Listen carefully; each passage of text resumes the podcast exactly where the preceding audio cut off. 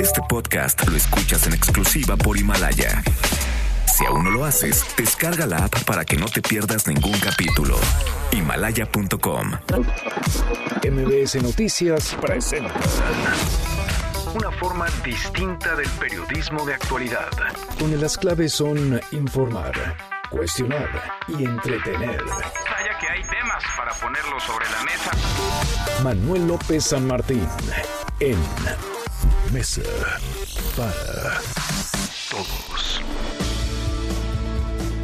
Lunes, lunes 3 de febrero, la hora en punto, lunes de puente para las suertudas, para los suertudos, pero anda movida la tarde, muy movida, hay muchísima información. Soy Manuel López San Martín, gracias que ya nos acompaña, acaban de estar como todos los días, como todas las tardes, todas las voces, todas en esta mesa para todos de película. Acabamos de ver un aterrizaje de emergencia de película en Madrid, en España, tras cuatro horas prácticamente sobrevolando el cielo de la capital española para perder combustible. Un vuelo de Air Canada que había perdido una llanta tras despegar, logró regresar y aterrizar de manera exitosa. Todo quedó videograbado, las imágenes se viralizan ya en las redes sociales. Vamos a platicar del tema, lo haremos claro del coronavirus. Son ya 361 las personas que han muerto por este virus, 17.238 casos confirmados en China y 151 contagios en otros 23 países. En México no hay ningún caso confirmado, pero hay uno que se observa como probable en el estado de Jalisco. Por cierto, el fin de semana, a propósito del coronavirus, fueron trasladados de Wuhan, en China, 10 mexicanos rescatados por un avión francés. Están sanos, pero van a pasar 14 días en observación en Francia. México hizo las veces de puente, trató de negociar, no mandó un avión, pero vaya, diplomáticamente apoyó para que salieran nuestros conacionales de allá. Y ayer, domingo, fue el segundo día más sangriento en lo que va de este 2020. Los domingos están siendo días muy violentos. El número uno de los días más violentos, más sangrientos desde que comenzó el año fue el domingo 26 de enero y ayer, domingo 2 de febrero, el segundo con 100 homicidios. Mucho que poner sobre la mesa esta tarde. Arrancamos con las voces y las historias de hoy. Las voces de hoy. Andrés Manuel López Obrador, presidente de México. La música es cultura, es arte, mil veces, un millón de veces mejor una flauta que un fusil. No puede haber nada más importante. Alejandra Frausto, secretaria de Cultura. Gracias a la subasta que se realizó en Los Pinos, tuvimos la oportunidad de adquirir cerca de mil instrumentos. Continuaremos la entrega ya en territorio. Ernestina Godoy, fiscal general de justicia de la Ciudad de México. En este periodo hemos iniciado 362 carpetas de investigación que representan un increme- incremento del 19.87 en relación con el periodo previo donde se iniciaron 302. Claudia Sheinbaum, jefa de gobierno de la Ciudad de México. y queda pendiente una ley que presentamos que es el registro público de agresores sexuales sentenciados, que nos parece fundamental para erradicar y acabar con la impunidad en la Ciudad de México. Son las voces de quienes hacen la noticia, los temas que están sobre la mesa y estas, las imperdibles. De hoy le entramos a la información. De película, tras casi cuatro horas de sobrevuelo para perder combustible, un vuelo de Air Canada, el vuelo AC-837, que perdió una llanta tras despegar de Madrid, logró regresar y aterrizar exitosamente en el aeropuerto de Madrid Barajas. Durante las maniobras, el piloto explicó así a los 130 pasajeros qué era lo que estaba pasando. Escúchelo. La situación es la siguiente, como les habíamos dicho, vamos a aterrizar en, en el aeropuerto de Barajas en Madrid, pero como les habíamos explicado, tenemos ah, los tanques llenos de combustible, así que vamos a continuar circulando por el aire hasta poder gastar un poco de ese combustible para estar más ligeritos en, en el momento del aterrizaje. Y como les hemos explicado también, todo está bajo control. Nos ha explicado que este avión tiene en el tren de aterrizaje en la parte de atrás ocho ruedas de cada lado y en la parte delantera también hay ocho ruedas. Así que hemos perdido solamente una en la parte izquierda del avión. Nos quedan eh, todas las demás, así que no habrá problema para el aterrizaje. Muchísimas gracias por su paciencia, su comprensión. Gracias. Tranquilo, por decirlo menos, el piloto de este avión Imaginen ustedes los minutos, horas, porque fueron prácticamente cuatro horas sobrevolando la capital española que se vivieron de incertidumbre entre los pasajeros. Afortunadamente, los 130 están sanos y salvos. A propósito de aviones, luego de que el primer ministro de Canadá, Justin Trudeau, rechazara el avión presidencial, el TP-01, por lujoso, hoy el presidente López Obrador volvió al tema de la rifa y dejó entrever que esta va, prácticamente es un hecho, escúchelo. Es muy probable, en esta semana se decide y se va a rifar el avión presidencial, así como información para la semana. Bueno, pues habrá que esperar, por lo pronto el presidente ya había presentado el diseño del cachito también le había puesto precio al mismo, 500 pesos, 6 millones de cachitos. Hay fecha tentativa, 5 de mayo, así que pues prácticamente es un hecho, se va a rifar, sí, aunque parezca broma o pareciera al principio broma, se va a rifar el avión presidencial. También en la mañanera se dio a conocer que el aeropuerto de Santa Lucía lleva 3.96% de avance, 777 días hay por delante para que vence el plazo en su construcción. Y hasta el momento van 361 personas muertas por el coronavirus y 17.238 casos confirmados en China, así como 151 contagios en otros 23 países. China abrió el primer hospital para atender el coronavirus. Lo construyeron en tiempo récord, 10 días. Cuenta con mil camas, equipamiento y sistemas de ventilación de última tecnología. El gobierno retrasó el reinicio del ciclo escolar y prepara un segundo hospital con 1.500 camas más. Y los 10 mexicanos rescatados por un avión francés están sanos, pero van a pasar 14 días en observación tras salir de Wuhan en China, el epicentro, la zona cero del coronavirus. En Ciudad Juárez, Chihuahua, 45 trabajadores de la empresa Foxconn fueron aislados. 18 de ellos viajaron a Wuhan, el resto a otras partes de China. El sábado, un grupo de 18 estudiantes de Guanajuato regresó a México. No fueron sometidos a revisión médica en nuestro país porque no estuvieron en Wuhan. Es el testimonio de una de las estudiantes que volvió de China que viene aterrizando recién en Guanajuato. Escúchala. Ahorita por el año nuevo chino está todo cerrado. Realmente nadie trabaja en estas fechas, pero pues sí, obviamente con precauciones por ahorita por lo del virus y todo. Pero realmente creo que se ve más a lo de lo normal por el año nuevo chino. Pues venimos seguros de que venimos sanos porque no hemos presentado ninguno síntomas ni nada. Bueno, en tanto la Secretaría de Salud mantiene en observación un nuevo caso de probable coronavirus, esto en Jalisco, en Tlajomulco de Zúñiga. Se trata de un hombre de 54 años de edad que llevaba cuatro años y cinco meses en Wuhan, en China. Regresó al país el pasado 15 de enero y ha presentado síntomas. Este fin de semana de puente, 249 personas fueron asesinadas, un promedio de casi cuatro homicidios por hora. El domingo 26 de enero, con 104 homicidios, y ayer domingo 2 de febrero, con 100 asesinatos, son los dos días más violentos de este año. Domingo, ambos. Enero terminó con 2.300 homicidios, 2.1% más comparado con el mismo mes del año pasado. Tras casi dos décadas de matrimonio, se divorcian, se separan. Karime Macías y Javier Duarte firmaron el divorcio el pasado 12 de octubre. El exgobernador de Veracruz deberá pagar una pensión alimenticia de 180 mil pesos, mientras que Karime Macías se va a quedar con la patria potestad de sus tres hijos. En tanto, un tribunal federal devolvió dos departamentos de lujo en Polanco y Boca del Río, que estaban a nombre de un cuñado de Karime Macías, señalado como presunto prestanombres de Duarte. Vamos a entrarle al tema a ver si es real o esto es un capítulo más de la simulación en el matrimonio Duarte Macías. Y este día el Senado de los Estados Unidos reanudó la sesión para los alegatos finales del juicio político contra Donald Trump por abuso de poder y obstrucción al Congreso. 11 aspirantes y hoy lunes arranca en Iowa la elección primaria del Partido Demócrata para elegir al rival de Donald Trump, el senador Bernie Sanders y el ex vicepresidente Joe Biden encabezan las encuestas. La elección presidencial será el martes 3 de noviembre. Y en la buena de hoy, porque también hay buenas, el programa Prepa en línea abrió su primera convocatoria del año con 21 mil espacios disponibles. Cuéntanos, Rocío, ¿cómo estás? Rocío Méndez, muy buenas tardes.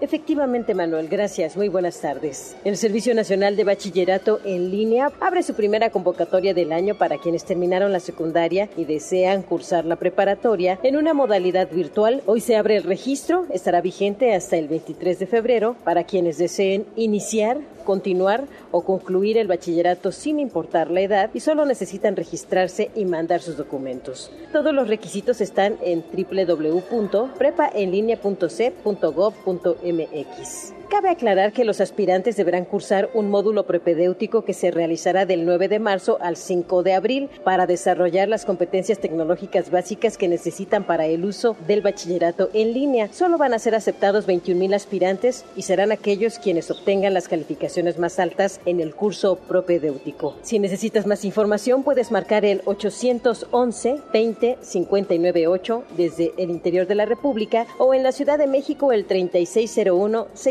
6900. Es el reporte al momento.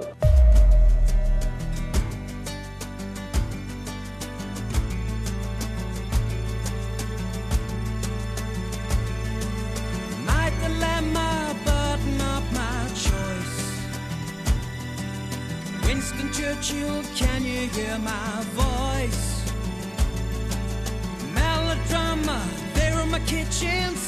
José Luis Guzmán, Miyagi, mi querido Miyagi, buen inicio de semana, este lunes con sabor a fin de semana Fin de todavía. semana. ¿Cómo te va? Bien, ¿a ti? Bien, a todo. Pensé, fíjate que se cruzaban apuestas. ¿Vendrá o no vendrá Miyagi? Porque es puente.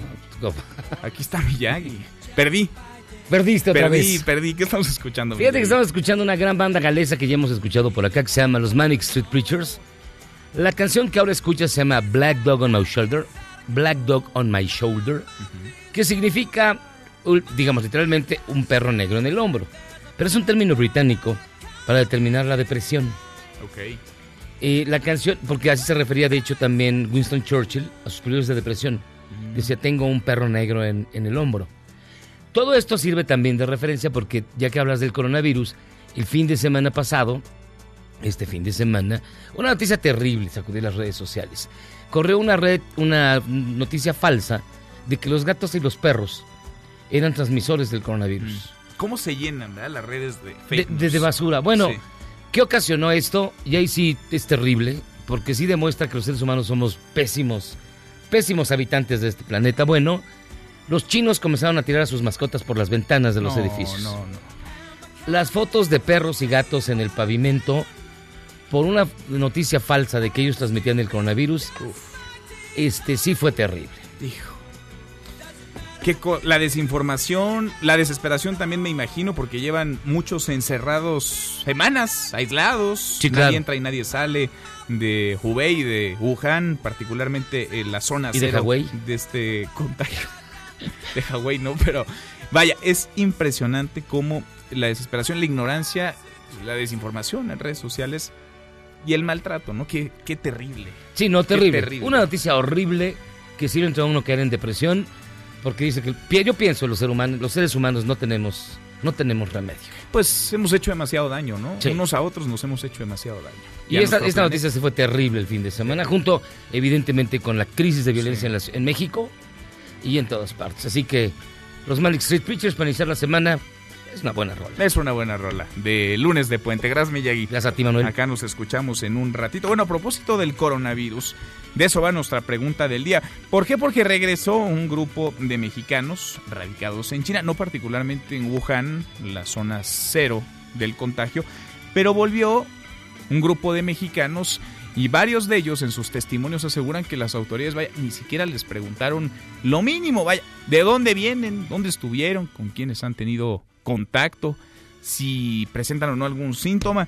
Por eso le preguntamos hoy cómo califica los protocolos del gobierno de México en torno al coronavirus. Hasta ahora, buenos, deficientes, no hay o son improvisados. Opine con el hashtag Mesa para todos. Abiertas ya nuestras vías de comunicación. El WhatsApp 5524-99125. Viene el teléfono en cabina 5166-1025. No hay casos confirmados. Hay uno probable en Jalisco que se observa, que se analiza. Lo que sí hay, y lo supimos el fin de semana, es un turista con coronavirus que estuvo en la Ciudad de México, que recorrió el centro histórico que viajó después a los Estados Unidos y ya en los Estados Unidos le fue detectados no solamente los síntomas, sino el caso confirmado.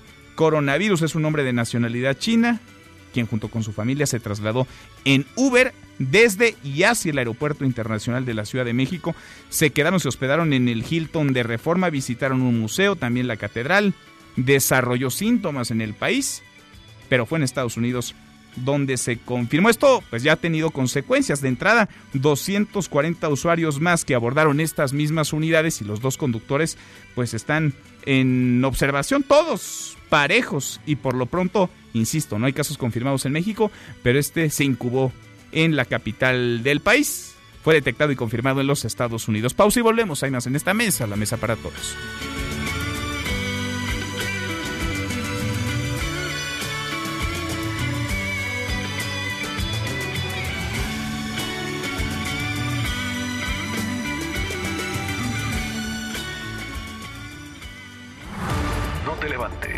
Podrías perder tu lugar en la mesa para todos. Con Manuel López San Martín. Regresamos. Este es su archivo muerto en Mesa para Todos. Lunes 3 de febrero. Tráiler cinematográfico original del estreno de la película de Walter Disney Los Tres Caballeros, creada por el magnate a la sombra de la política de alianzas de Estados Unidos con Latinoamérica tras la Segunda Guerra Mundial. Walt Disney does it again. For the merriest musical screen surprise of them all is headed your way. First, a new personality is added to the Disney Hall of Famous Characters. Panchito, the Mexican rooster. A two-gun choro who joins his fine-feathered friends Donald Duck and Joe Carioca. Son of a gun, it's a pleasure to see such fine gentlemen in Mexico. We're three caballeros.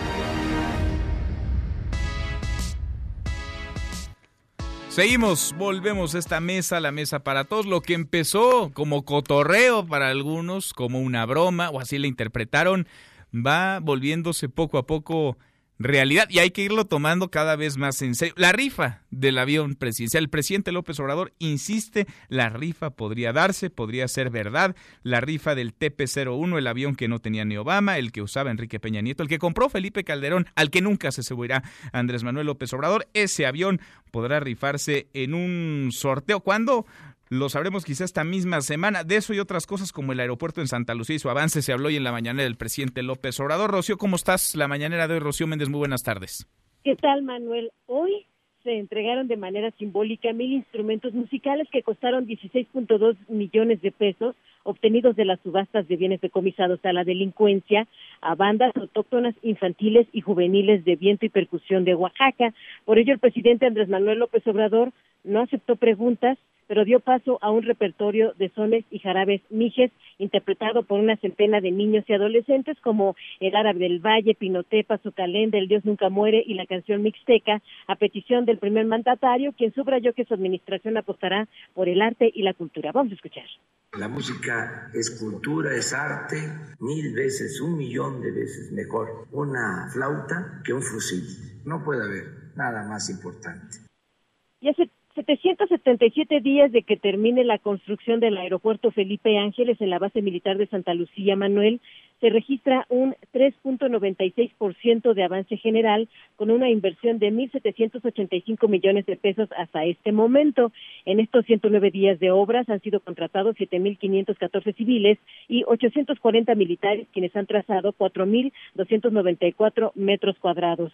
Al momento se reporta un avance de 40, no, más bien del 4.51% en el caso de la terminal de combustible y de 5.39% en la torre de control. Y en el caso de la refinería de Dos Bocas en Paraíso Tabasco también ya se completó el relleno del terreno, por lo que se está trabajando en avenidas y excavaciones. Hoy el presidente López Obrador, como bien advertías Manuel, hizo una apresurada referencia sobre el avión presidencial y confirmó que en esta semana se va a decidir el destino final de la aeronave. De hecho, adelantó que mañana va a tener una reunión importante al respecto. Vamos a escucharlo. Es muy probable, en esta semana se decide y se va a rifar el avión presidencial. Tenemos una reunión mañana y, este, es muy probable que se lleve a cabo la rifa del avión presidencial. Manuel es el reporte al momento. Gracias, muchas gracias, Rocío.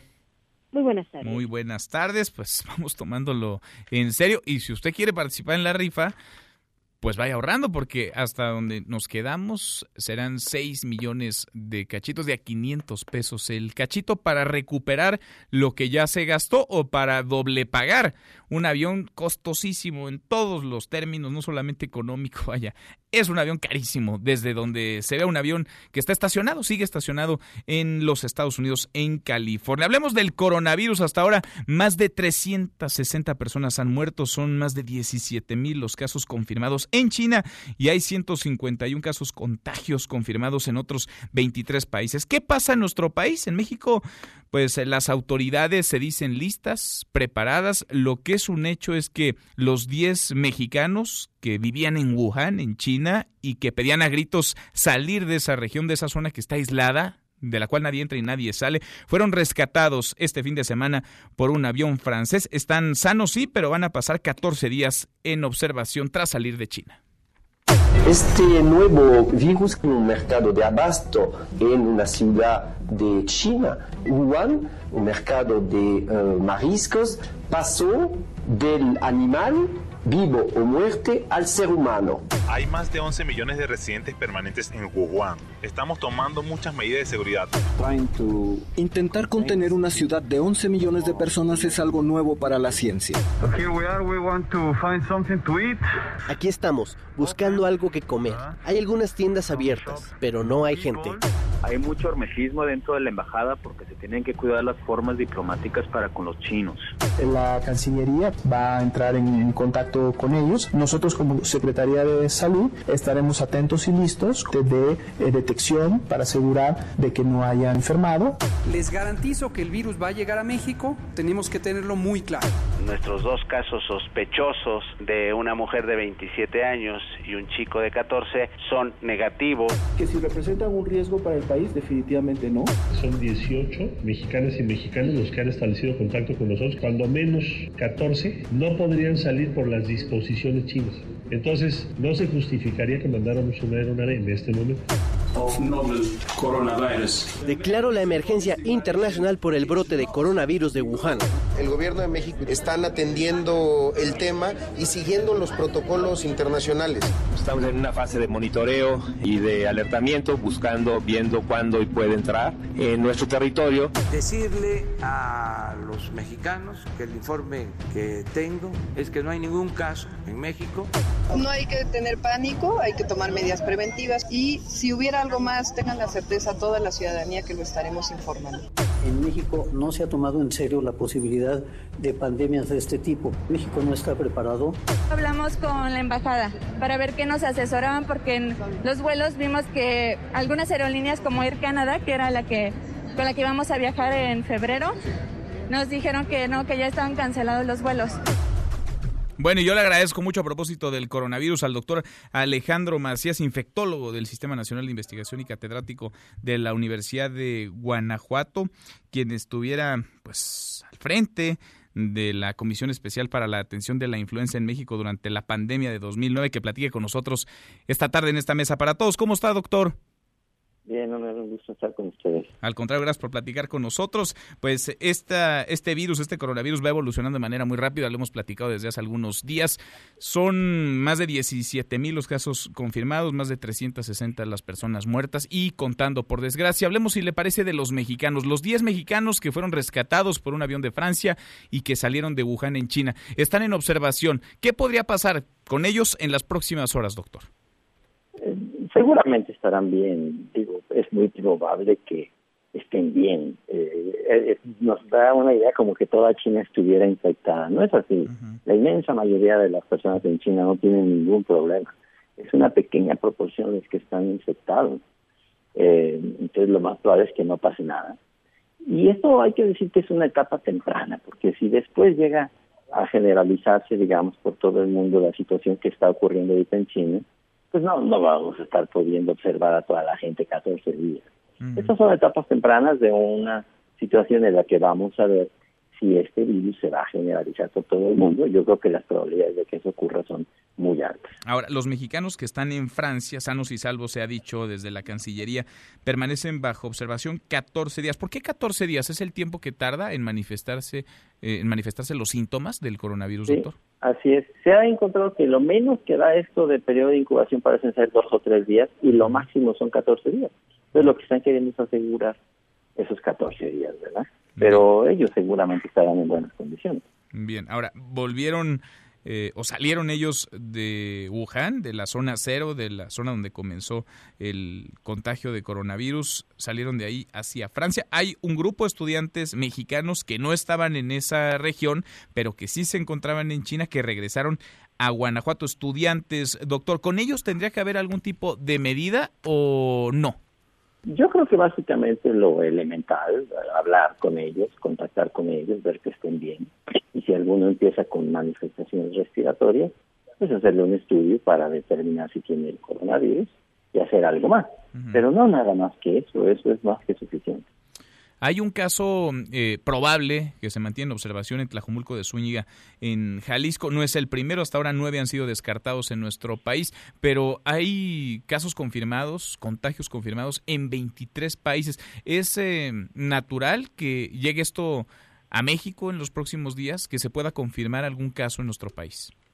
Yo creo que es lo más probable, Manuel. De hecho, a mí me sorprendería que esto no se generalizara, que este virus no llegara a todo el mundo aunque hay en 23 países, hay que decir que en esos 23 países prácticamente todos los casos han tenido una conexión de alguna manera con algunos pacientes de China. Esto podrá decirse que es una pandemia cuando ya en varios continentes se esté contagiando dentro de los propios países y sin que tenga relación con pacientes conocidos de China, o sea que ya la transmisión sea eficiente dentro de los países. Eso lo estaremos sabiendo en los siguientes meses y yo creo que por las probabilidades y por el comportamiento que conocemos de las enfermedades infecciosas, pues lo más probable es que esto ocurra en todo el mundo. Doctor, el pasado fin de semana se confirmó que un turista con coronavirus estuvo en la Ciudad de México, recorrió el centro histórico, se hospedó en un hotel pues, eh, muy bien ubicado, el Hilton de Reforma, visitó un museo junto con su familia, se movió desde ya hacia el Aeropuerto Internacional de la Ciudad de México en Uber esto, este contagio, digamos, no se confirmó en nuestro país, sino que eh, fue hasta que aterrizó en los Estados Unidos. Hay preocupación, por supuesto, ya sabe usted, las redes sociales pues se llenan de rumores, de pánico, de desinformación, de fake news. ¿Hay algo que tendría la gente que, no sé, estuvo en la catedral, en el Hilton, en, en los museos colindantes cercanos, en estas mismas fechas que este ciudadano que mostró síntomas y después se confirmó el contagio, que tendrían que estar considerando? Sí, yo recuerdo que en la pandemia fue algo muy semejante. Los pacientes que, o las personas que salían de México iban a todo el mundo y parecía que México era un paria, ¿verdad? No, y seguramente este no no es el único caso que ha habido en México. Yo creo que más de algún paciente habrá venido, alguna persona que estaba en periodo de incubación, como él, ¿verdad? Él estaba en periodo de incubación y de hecho a mí me sorprende el grado de detalle con el que se conoce todo su, su eh, tránsito por México, ¿verdad? Eso podrá hacerse un tiempo, pero definitivamente, sí, otra vez, si en el futuro vemos más y más pacientes, cada vez vamos a poderlo seguir con menos de Está bien saber qué estuvo, en qué Uber estuvo y ver si alguien tiene contacto o si alguien tiene eh, problemas respiratorios, pero desde un punto de vista de salud no podemos nada más apostar a, a que vamos a hacer una detección de los de las posibles personas enfermas. El sistema de salud está también apostando por otras cosas, porque esas detecciones son siempre muy porosas, digamos, que vamos a detectar algunos pacientes a lo mejor, pero tarde o temprano puede haber un paciente que nadie se dé cuenta y que inicie una cadena de transmisión y el sistema de salud pues, tendrá que estar listo para eso. Sí, porque de este paciente pues sabemos todo, doctor. A ver, eh, trascendió que viajó el 20 de enero de Los Ángeles a la Ciudad de México en un vuelo, en el vuelo de Delta Airlines 0573 y el 22 de enero de la Ciudad de México a Los Ángeles en el vuelo de American Airlines 2546. Por no decir el detalle de en dónde comió, en dónde desayunó, en dónde cenó, a qué hora fue a la catedral, en qué automóvil, con qué conductor. ese, ese detalle, insisto, lo sabemos porque es un es una persona que se conoce de algo que parece que va a venir. Pero en el futuro, si de veras entra el virus a todos lados, pues no vamos a poder conocer nada con ese nivel de ¿Tendrían que preocuparse, por ejemplo, quienes viajaron en ese avión o quienes estuvieron en ese mismo hotel hospedados en esas fechas eh, por la forma de transmisión que tiene este coronavirus o no tendrían de qué preocuparse? Digo, hay que preocuparse hasta un cierto límite. Sabemos que este virus no es extraordinariamente contagioso, que se contagie como el virus de la influenza más o menos. A pesar de que es un coronavirus, se contagia con una tasa semejante a los virus de la influenza y da una gravedad un poco mayor que los virus de la influenza, pero también hay que decir que si alguien llega a enfermar, no es que se vaya a morir necesariamente de eso, lo más probable es que tenga una enfermedad como si fuera influenza y que se va a curar como si tuviera una influenza, eso hay que decirlo. No todo el mundo se va a poner gravemente enfermo. Si esto cunde en todo el mundo, pues va a haber una proporción sustancial de gente que tenga un cuadro como si fuera influenza y se va a curar, como se cura de la influenza, que seguramente ya le ha pegado varias veces. No hay que hacer un pánico que es innecesario, hay que desde luego preocuparse, hacer lo que se tenga que hacer, pero no hay que caer en pánico. Doctor, como siempre, agradezco la claridad y la información con la que nos platicas. Gracias. Gracias a usted, Manuel, un gusto. Igualmente, muchas gracias. Muy buenas tardes. El doctor Alejandro Macías, infectólogo del Sistema Nacional de Investigación, quien fuera comisionado especial para la atención de la influenza H1N1 en México. Usted se acuerda durante la pandemia del año 2009, así que le entiende y le entiende muy bien a estos casos. Ernestina, cuéntanos lo último sobre los mexicanos que salieron de China, que están ya en Francia. Ernestina Álvarez, ¿cómo te va? Muy buenas tardes. Así es, Manuel. Buenas tardes para ti, para los amigos del auditorio. La Secretaría de Salud informó que los 10 connacionales que estaban en Hubei, China, y que arribaron a Francia el sábado pasado se reportan sanos y todos ellos van a permanecer en ese país por medidas precautorias en cuarentena y para esto pues no existe excepción. A través de su cuenta de Twitter explicó que los 10 mexicanos estarán en observación durante 14 días. La dependencia federal detalló que los pasajeros provenientes de Hubei y que presenten síntomas como fiebre, tos y dolor de garganta son casos sospechosos de esta enfermedad respiratoria por el nuevo coronavirus 2019. De acuerdo con los protocolos establecidos por la Organización Mundial de la Salud, se les va a revisar médicamente, se les toman unas muestras para diagnóstico por laboratorio y también se les instruye a permanecer en aislamiento en casa durante 14 días. En el caso de aquellos que no provengan de Hubei, no serán sometidos a revisiones médicas, al menos que presenten alguna sintomatología. También la Secretaría de Salud señaló que investiga un caso sospechoso de nuevo coronavirus, esto en Tlajocomulco de Zúñiga, en Jalisco. Se trata de un hombre mexicano de 54 años de edad, residente de Wuhan, China, desde hace cuatro años, el cual regresó a México el 15 de enero, iniciando días después con síntomas respiratorios que hasta este momento son leves. Manuel, la información que te tengo. Gracias, muchas gracias, Ernestina. Buenas tardes. Muy buenas tardes también para ti. Vamos a Chihuahua. En Chihuahua hay ciudadanos, más de 45 personas en cuarentena. Armando, cuéntanos, Armando Corrales, buenas tardes. ¿Qué tal, Manuel? Buenas tardes. 45 personas de origen asiático, trabajadores de la industria maquiladora en Ciudad Juárez, pertenecientes a la empresa Foxconn, fueron puestas en cuarentena por haber estado recientemente en la ciudad de Wuhan, China, donde surgiera el coronavirus. Los mismos directivos de la empresa Foxconn informaron que las personas fueron dirigidas al centro habitacional que tiene la empresa dentro de sus instalaciones para evitar que tengan contacto con otros trabajadores. Vía telefónica, el gerente de Foxconn aseguró que por ser de origen asiático, él y sus 44 compañeros fueron puestos en cuarentena después de que varios de ellos estuvieron en la provincia donde surgió el coronavirus. Por su parte, Lorenzo Soberanes, presidente del clúster de turismo médico y vicepresidente de salud de la Cámara Nacional de Comercio, confirmó lo anterior y explicó que se decidió separarlos del resto de las personas como medida preventiva ante la emergencia internacional, pero no hay casos confirmados de algún padecimiento, solo se actúa conforme a la alerta emitida por la Organización Mundial de la Salud. Esas personas se encuentran en aislamiento en un inmueble con capacidad para 50 personas dentro de su planta aledaña al cruce internacional ubicado en la zona de Jerónimo Santa Teresa. Hasta aquí la información desde Chihuahua. Continuamos con Mesa para Todos. Gracias, muchas gracias Armando. Medida preventiva entonces, 45 asiáticos que están en cuarentena en Chihuahua. ¿Qué pasa en Guanajuato, Arlet? En Guanajuato, donde volvió un grupo de estudiantes que se encontraban en China. Arlet Cárdenas, platícanos, buenas tardes. Hola, buenas tardes. Saludo también al auditorio. Comentarte que ya son dos grupos los que han arribado. El primero fue el sábado de 18 estudiantes, otro más el domingo de 11 estudiantes, para dar un total de 29.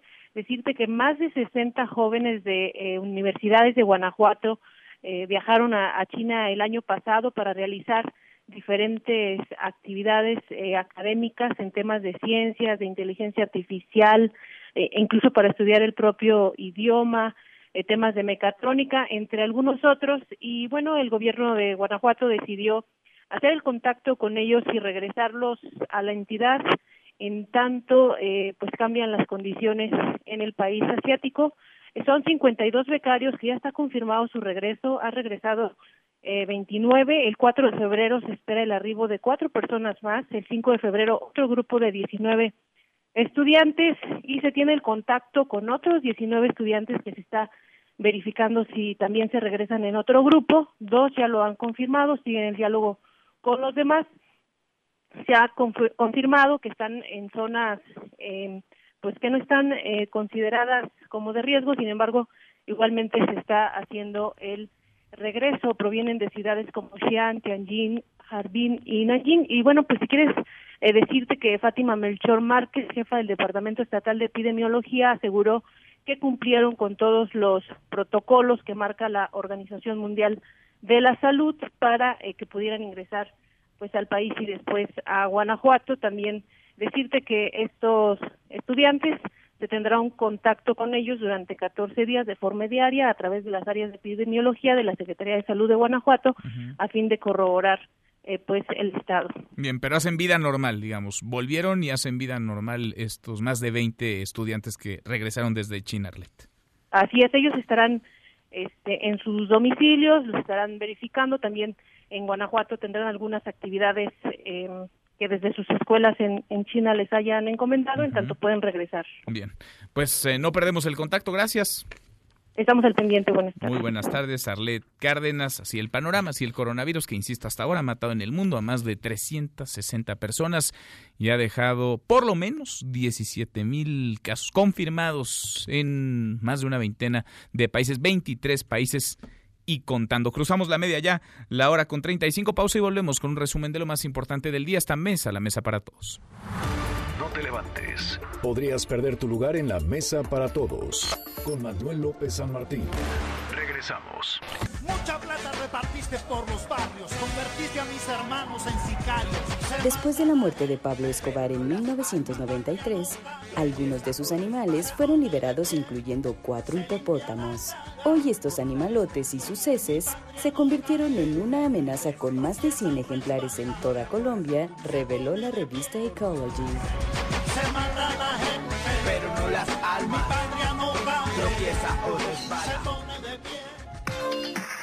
Seguimos, volvemos a esta mesa, la mesa para todos. Cruzamos la media ya, la hora con 36. Vamos con un resumen de lo más importante del día.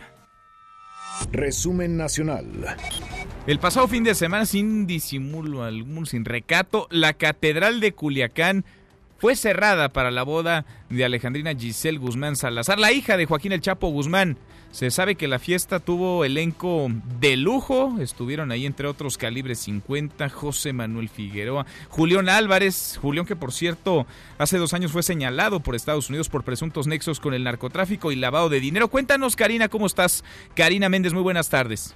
Hola, ¿qué tal? Manuel, buenas tardes. Desde Sinaloa te saludo y te informo que Alejandrina Giselle Guzmán Salazar, hija de Joaquín El Chapo Guzmán y hermana de Ovidio Guzmán, se casó hace unos días con Edgar Cázares, quien es sobrino de Blanca Cázares Salazar, conocida como la Emperatriz, quien es conocida como la operadora financiera de Ismael El Mayo Zambada. La boda religiosa se efectuó en la Catedral Basílica de Nuestra Señora del Rosario. En la ceremonia, el coro estuvo a cargo de Gordon Campbell, quien era el director de la Orquesta Sinfónica Sinaloa de las Artes. Además, que la iglesia se encuentra en el corazón de Culiacán y estuvo cerrada completamente al público y contó con ballet parking para los asistentes. La fiesta se realizó en una hacienda conocida como Álamo Grande y estuvo amenizada la fiesta por Calibre 50, Julián Álvarez y José Manuel Figueroa. La decoración fue elegante, la alfombra blanca recorría las escalinatas de la iglesia hasta el altar, mientras que en el salón de fiestas los colores eran blancos con dorado con miles de flores y velas. La novia portaba un vestido tipo princesa con un ramo de orquídeas blancas. Hasta aquí mi reporte. Continuamos con más información en Mesa para Todos. Bueno, gracias. Muchas gracias, Karina. Boda, cerraron calles en la mera catedral de Culiacán. ¿Y a poco no sabía?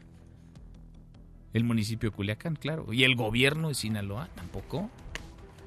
Y la Guardia Nacional. Y el ejército y los federales y la policía estatal y la policía municipal. Nadie sabía que se estaba casando la hija del Chapo Guzmán, que habían cerrado calles. Vaya. Así se explica, así se entiende muchísimo de lo que sucede en Culiacán, de lo que pasó, por no ir muy lejos con Ovidio Guzmán cuando lo detuvieron y después lo dejaron ir, lo tuvieron que dejar ir. MBC Noticias tuvo acceso a las declaraciones de Víctor Manuel Briceño, el reo que viajó junto a los tres internos que se fugaron la semana pasada del reclusorio sur. Reveló detalles del escape y ahora mismo está en vigilancia especial para evitar un atentado en su contra. Cuéntanos, Juan Carlos. Juan Carlos Alarcón, buenas tardes. Gracias, Manuel. Muy buenas tardes. El recluso Víctor Manuel Briceño Zavala, único testigo en la fuga del operador financiero de los hijos del Chapo Guzmán y sus dos cómplices del reclusorio sur, es pieza clave en las investigaciones, por lo que se intensificaron acciones de resguardo para evitar un atentado en su contra. De acuerdo con informes del Gabinete de Seguridad, Briceño Zavala está preso desde el 9 de julio de 2005 y cumple una condena de 34 años y 6 meses de cárcel. El juzgado 64 penal lo declaró culpable de los delitos de robo agravado calificado y asociación delictuosa. La Fiscalía Capitalina lo tiene como su principal testigo, puesto que es la persona que viajó en el vehículo de traslado relámpago 162, el cual abordaron custodios y tres reos vestidos de negro la madrugada del miércoles anterior. MBS Noticias tuvo acceso a una entrevista realizada por autoridades a este personaje a su regreso del reclusorio sur del hospital Rubén Leñero. El sentenciado reveló que los tres criminales viajaron junto con él casi una hora a partir del momento en que cruzaron las aduanas del penal. Porque si tú hablas te voy a mandar a matar. ¿Y cuánto te ofrecieron? 100 mil pesos me dijo él. Rato me dijiste 200, No, él lo dijo. Agarra y me dice, mira, te voy a dar 100, 100 varos, pero no te entiendo, o sea, no sé por qué o qué, no, no, no sé. Dice, bueno, bueno, bueno, te voy a dar 200, pero no entiendo yo, o sea, no sé qué me estás hablando. Se te voy a dar 200 y ya. Informó Juan Carlos Alarcón.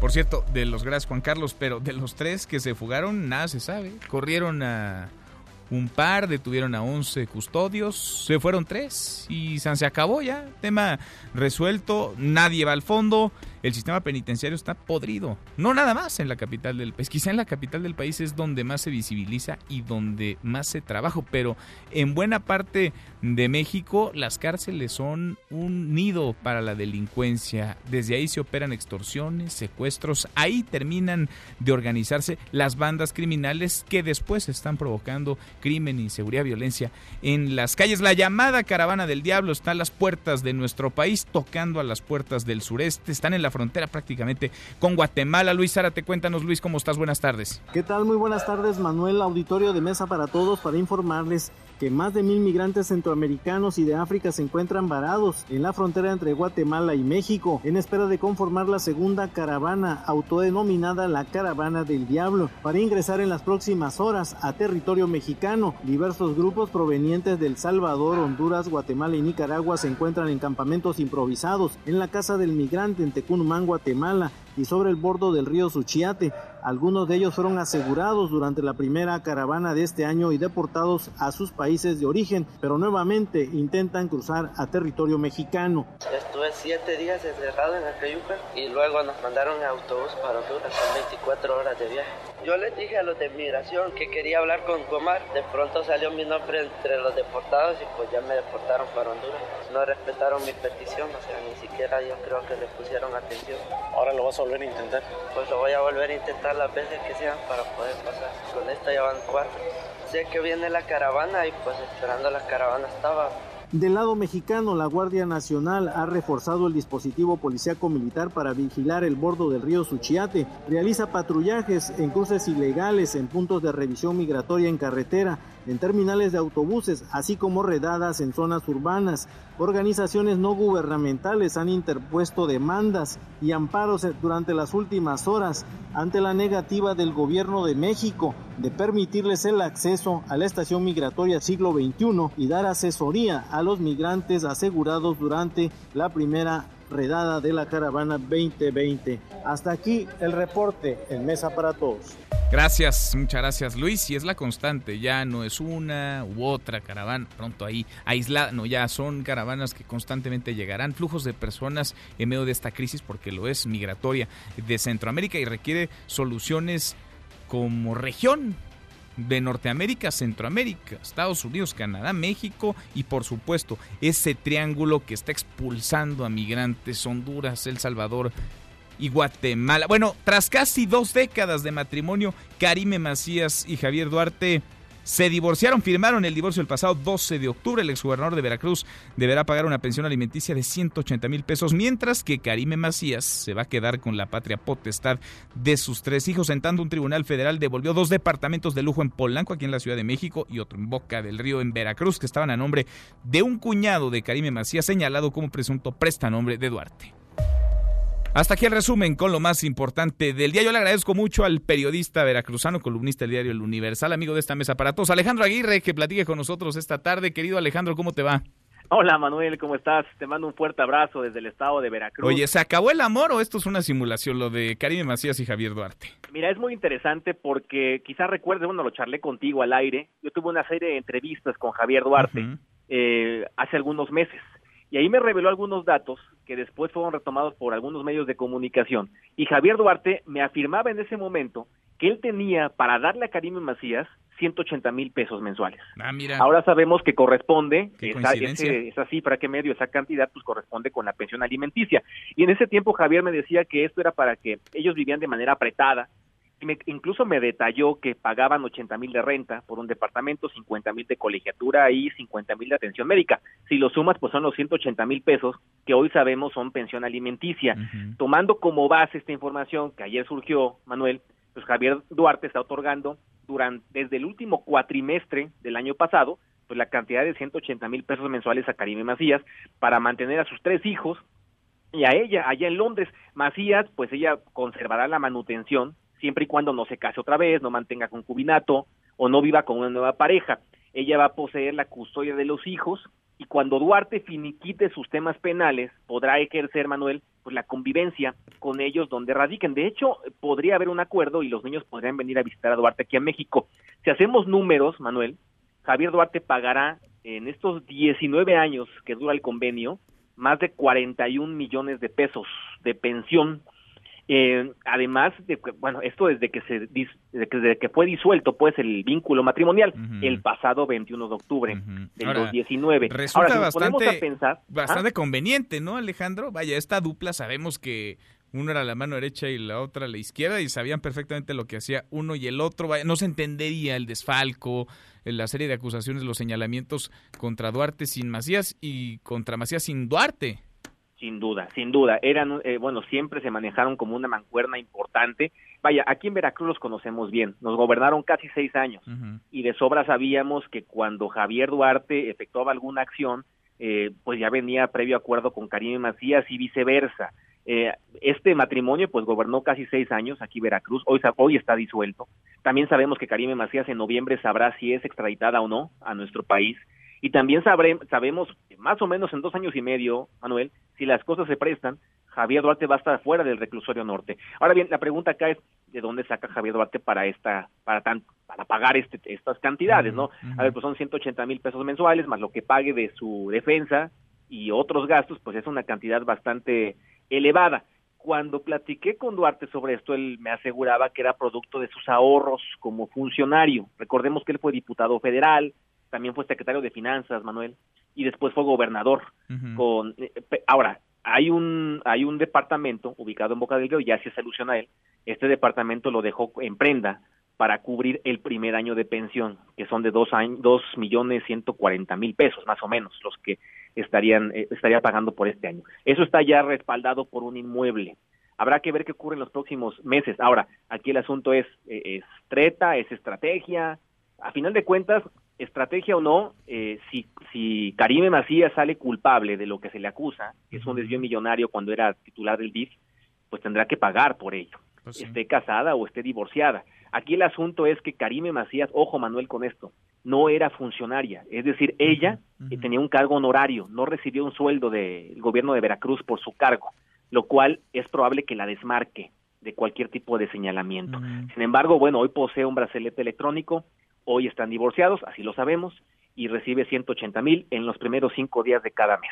Ahora, como pareja, como matrimonio, tú puedes callar en el momento de un juicio cierta información, ¿no? Que queda en la intimidad del el hogar, de la relación del vínculo familiar, pero si te divorcias y te separas, pues eso, Alejandro, ya no aplica.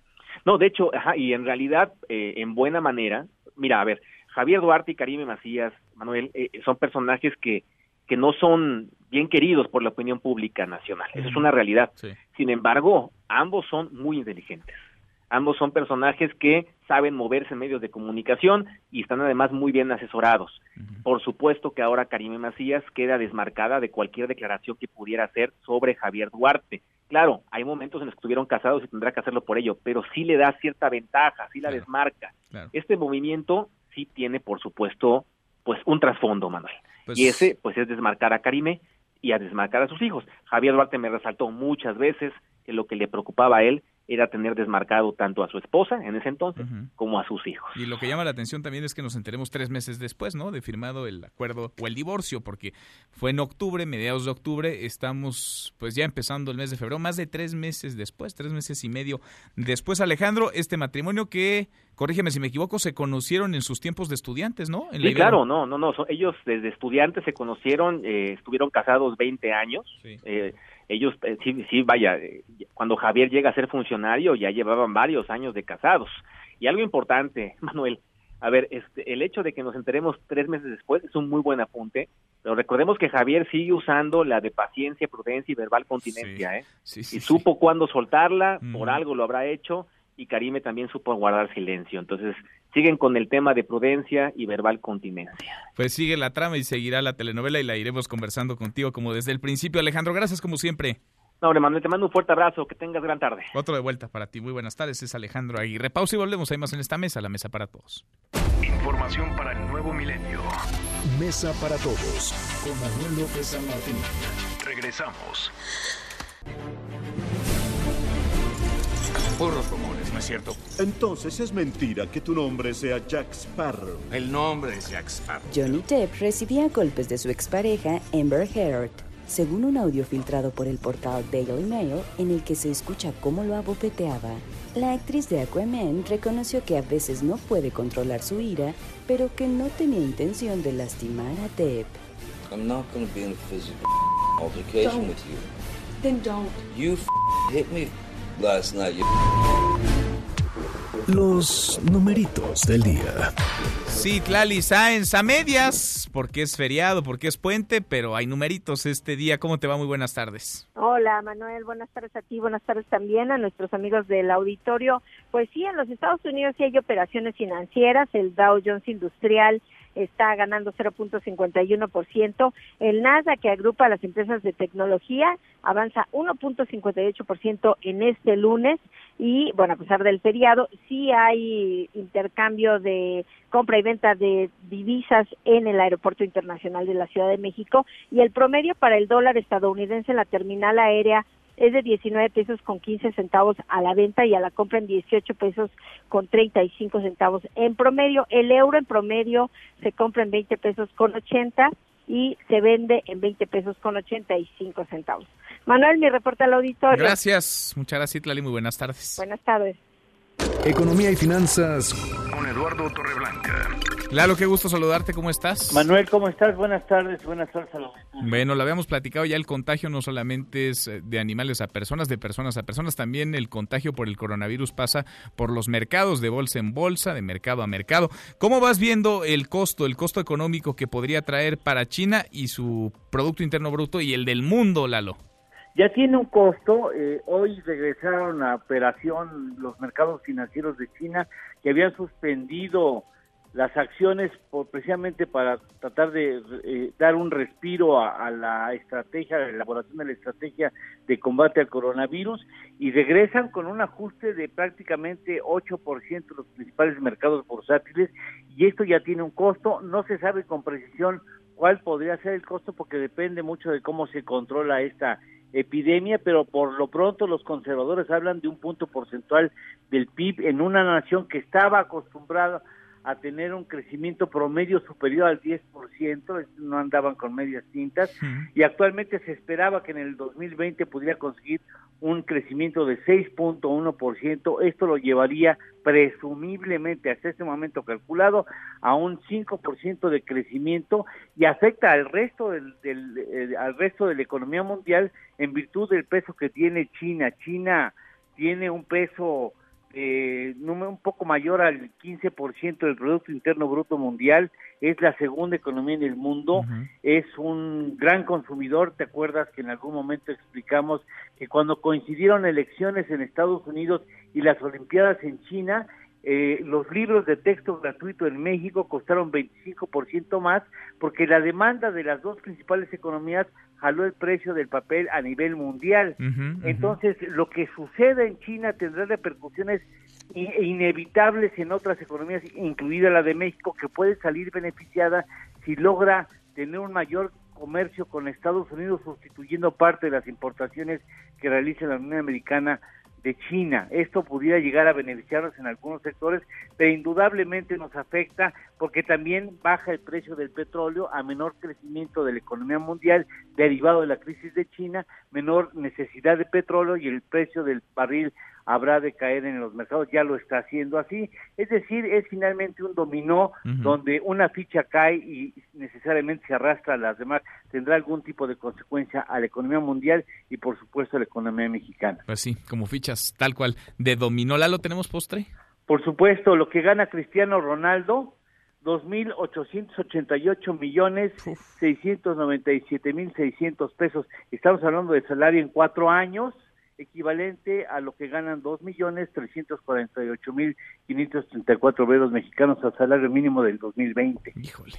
La realidad, la dureza de los datos. Abrazo, Lalo, gracias. Muchas gracias, Manuel. Buenas tardes al auditorio. Muy buenas tardes también para ti, Eduardo Torreblanca. A propósito del coronavirus, regreso a nuestra pregunta de hoy.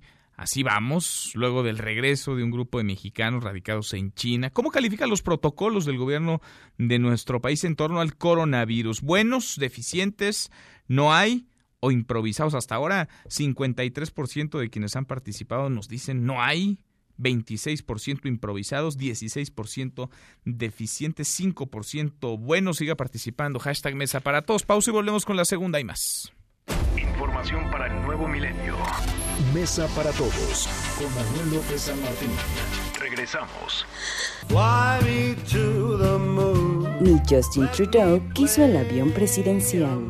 El presidente López Obrador confirmó en la mañanera que le ofreció la aeronave a su homólogo canadiense, pero que resultó demasiado lujosa para él, así que la rifa del avión es casi una realidad. Se le averió su avión al primer ministro de Canadá, a Trudeau, y le mandamos a decir que si quería comprar el avión presidencial de México, y no le entró porque el avión que se le averió es de menor calidad y no tiene tantos lujos como el avión presidencial de México.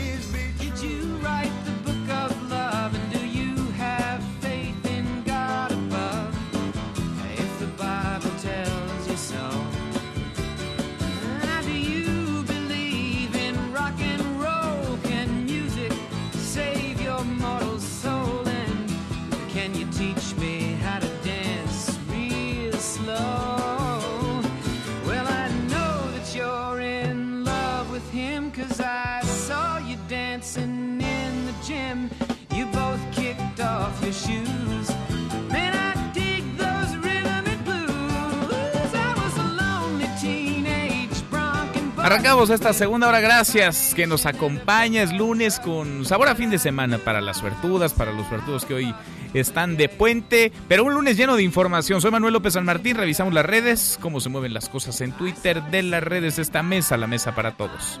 Caemos en las redes de película. Hashtag Air Canada. Y es que uno de sus vuelos, el vuelo hace 837, perdió una llanta tras despegar de Madrid con rumbo a Toronto. Estuvo horas, casi cuatro horas, sobrevolando la capital española y logró aterrizar con éxito en el aeropuerto de Barajas, en Madrid.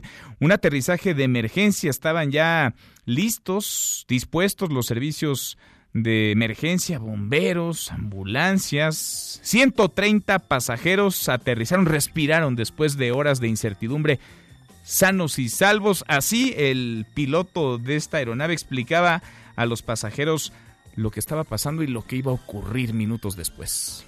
La situación es la siguiente, como les habíamos dicho, vamos a aterrizar en, el aeropuerto de Barajas en Madrid, pero como les habíamos explicado, tenemos uh, los tanques llenos de combustible, así que vamos a continuar circulando por el aire hasta poder gastar un poco de ese combustible para estar más ligeritos en, en el momento del aterrizaje. Y como les hemos explicado también, todo está bajo control. Nos ha explicado que este avión tiene en el tren de aterrizaje en la parte de atrás ocho ruedas de cada lado y en la parte delantera también hay ocho ruedas así que hemos perdido solamente una en la parte izquierda del avión. Nos quedan eh, todas las demás, así que no habrá problema para el aterrizaje. Muchísimas gracias por su paciencia y comprensión. Gracias. Bueno, y a propósito de aviones de película, ¿eh? de verdad de película, porque además eh, pues dio tiempo esto a que se prepararan las cámaras de televisión, los fotógrafos, y todos pudimos atestiguar en tiempo real en redes sociales ese aterrizaje que por fortuna tuvo final feliz. A propósito de aviones, hashtag avión presidencial,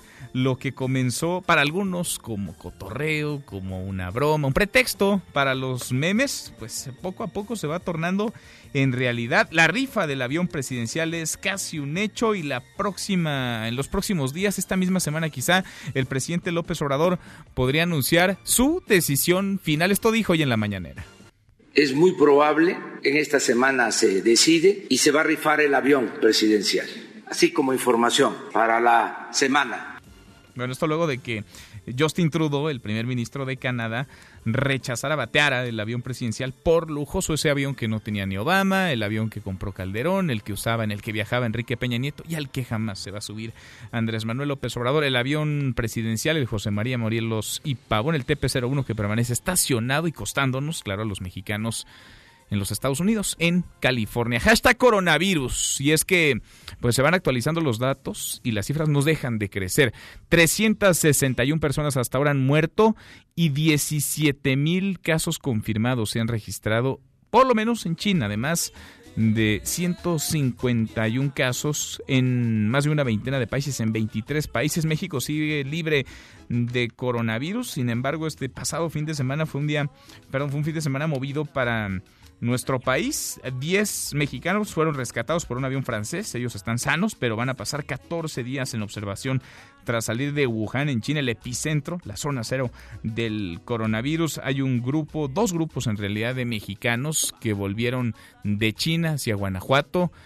No hay mayores medidas de seguridad, de observancia para ellos porque no estaban en la provincia de Hubei, mucho menos en la ciudad de Wuhan, en donde se originó el contagio. Hay 45 ciudadanos de origen asiático en Chihuahua, en Ciudad Juárez, que están en cuarentena, que están aislados de manera preventiva.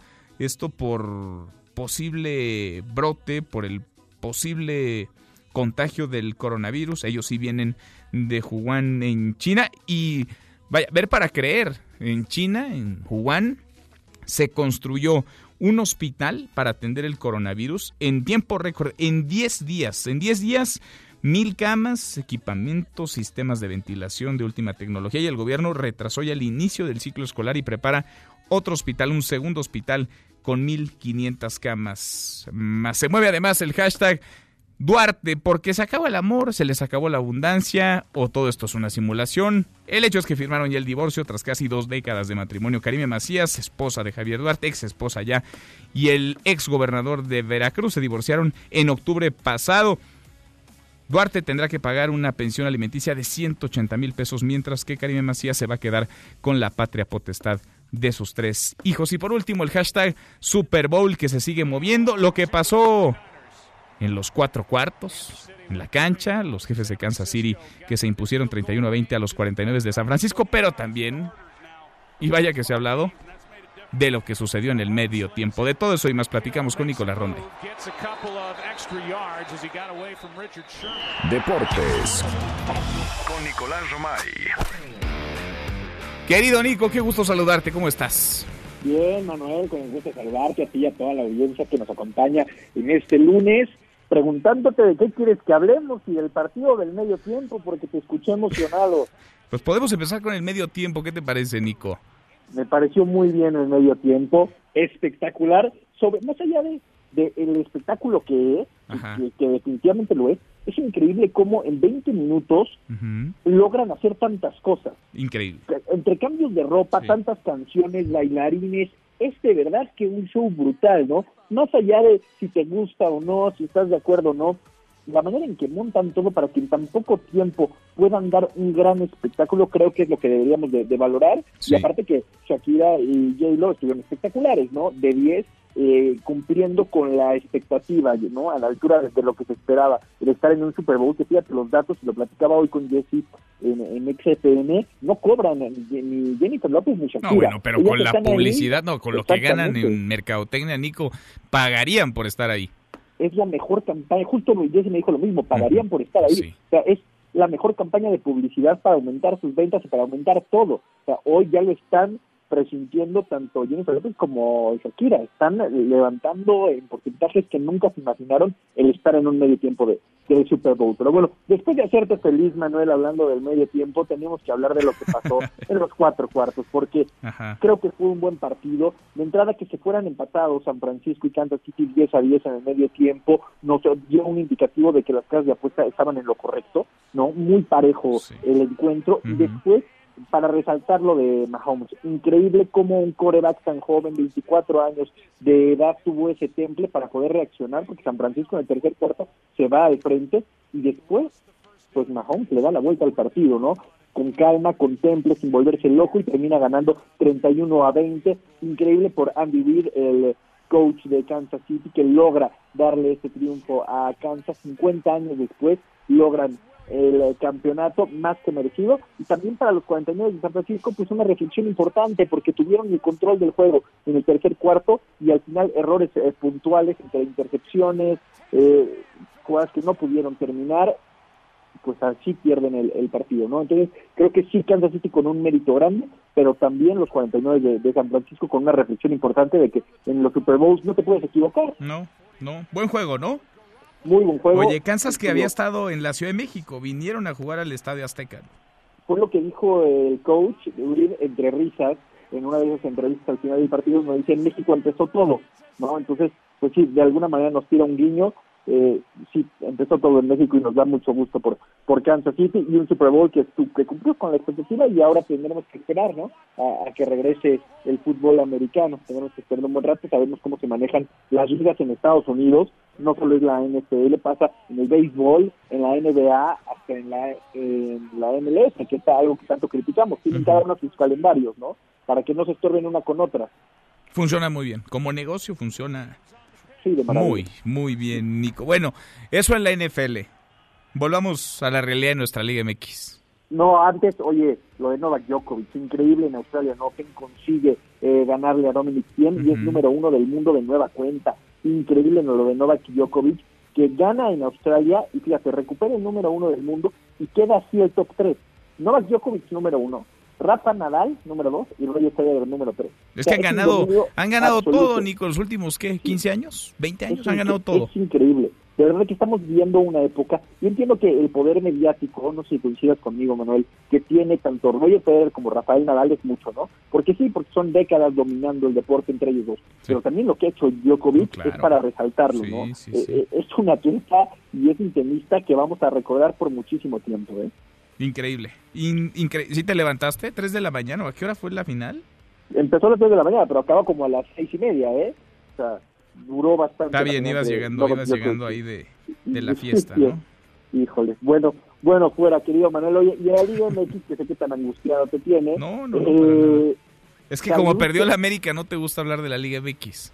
No, al contrario. Ya, ya detecté, cuando pierde la América, no hablas de la Liga MX y cuando ganan de cachati te, te mueres de ganas de Me encanta, pero eso pasa bastante seguido, Nico. Últimamente sí, hay que decirlo, ¿eh? Últimamente sí. Pero rápido los partidos del viernes. San Luis empató con Chivas 2 a 2. Atlas derrotó a Tijuana 2 por 1. León le ganó al Morelia 2 por 1. Querétaro 2 por 1 le ganó a Monterrey. Necaxa 2 por 0 a Puebla. Y por cierto, se lesionó Hugo González. Ojalá que, esté pronto de, de, regreso porque es una de las piezas más importantes que tiene este equipo. Pachuca 2 por 0 a Tigres, Juárez 3 por 1 al América, el América que sufrió una expulsión al segundo 20, una bien, bien expulsado Jorge Sánchez. Oye, el piojo, el piojo no sabe perder, Nico. pierde y le echa la culpa siempre al árbitro. Siempre. pero aquí se la tiene que echar a su jugador, no sé si pues estoy de conmigo. Pero aquí un fuera de lugar que nada más él ve, le echa la culpa, la bolita, toda su responsabilidad la descarga en el árbitro. como si el árbitro hubiera metido los goles.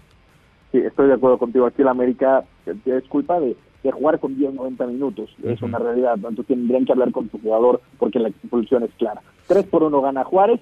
Pumas y Santos empatan uno por uno y eh, a, a Cruzul le vuelve a pasar, ¿no? En Toluca al minuto 90 le vuelve a pasar, terminan empatando 3 a 3, pero iban ganando 3 2 al minuto 90. O sea, cuando tú piensas que a Cruzul de verdad ya no le pueden pasar nada, le pasa. ¿Qué pasa? O no, no, no. Le vuelve a pasar. Increíble, increíble, Nico. Bueno, pues desde Miami, ¿no estás en Miami todavía? No, bueno, no, ojalá, Manuel. ¿No fuiste allá al Super Bowl? Ni boletos, ni invitación, ni nada. Bueno, pero desplegaste a medio equipo por allá. Ya estaba Alberto Lati, allá estaba Joshua Maya. sí, ellos son muy afortunados. Muy bien, muy bien. Bueno, en un ratito lo escuchamos, Nico. Los esperamos, marca claro por MBC Radio, 3 de la tarde, para platicar del Super Bowl y de todo, porque pues, la información deportiva no se detiene. Abrazos. Igual, saludos. Nicolás Roma y con los deportes. Pausa antes, una vuelta de la, de la mano de mi tocayo Manuel Marín por el mundo y volvemos. Hay más en esta mesa, la mesa para todos. Internacional. China acusó a Estados Unidos de alentar el pánico por el coronavirus al imponer restricciones de viajes y evacuaciones a sus ciudadanos. En tanto, se registra una caída de hasta el 10% en las bolsas del gigante asiático por la crisis sanitaria que tienen alerta a todo el mundo. El Partido Demócrata da hoy el primer paso para elegir a su candidato presidencial que competirá contra Donald Trump. Los ojos de Estados Unidos están puestos en el estado de Iowa, el cual es de gran importancia para las elecciones primarias. Aunque para muchos el candidato a seguir es Joe Biden, el izquierdista Bernie Sanders gana vez cada vez más seguidores y se posiciona como el favorito. No te levantes. Podrías perder tu lugar en la mesa para todos. Con Manuel López San Martín. Regresamos.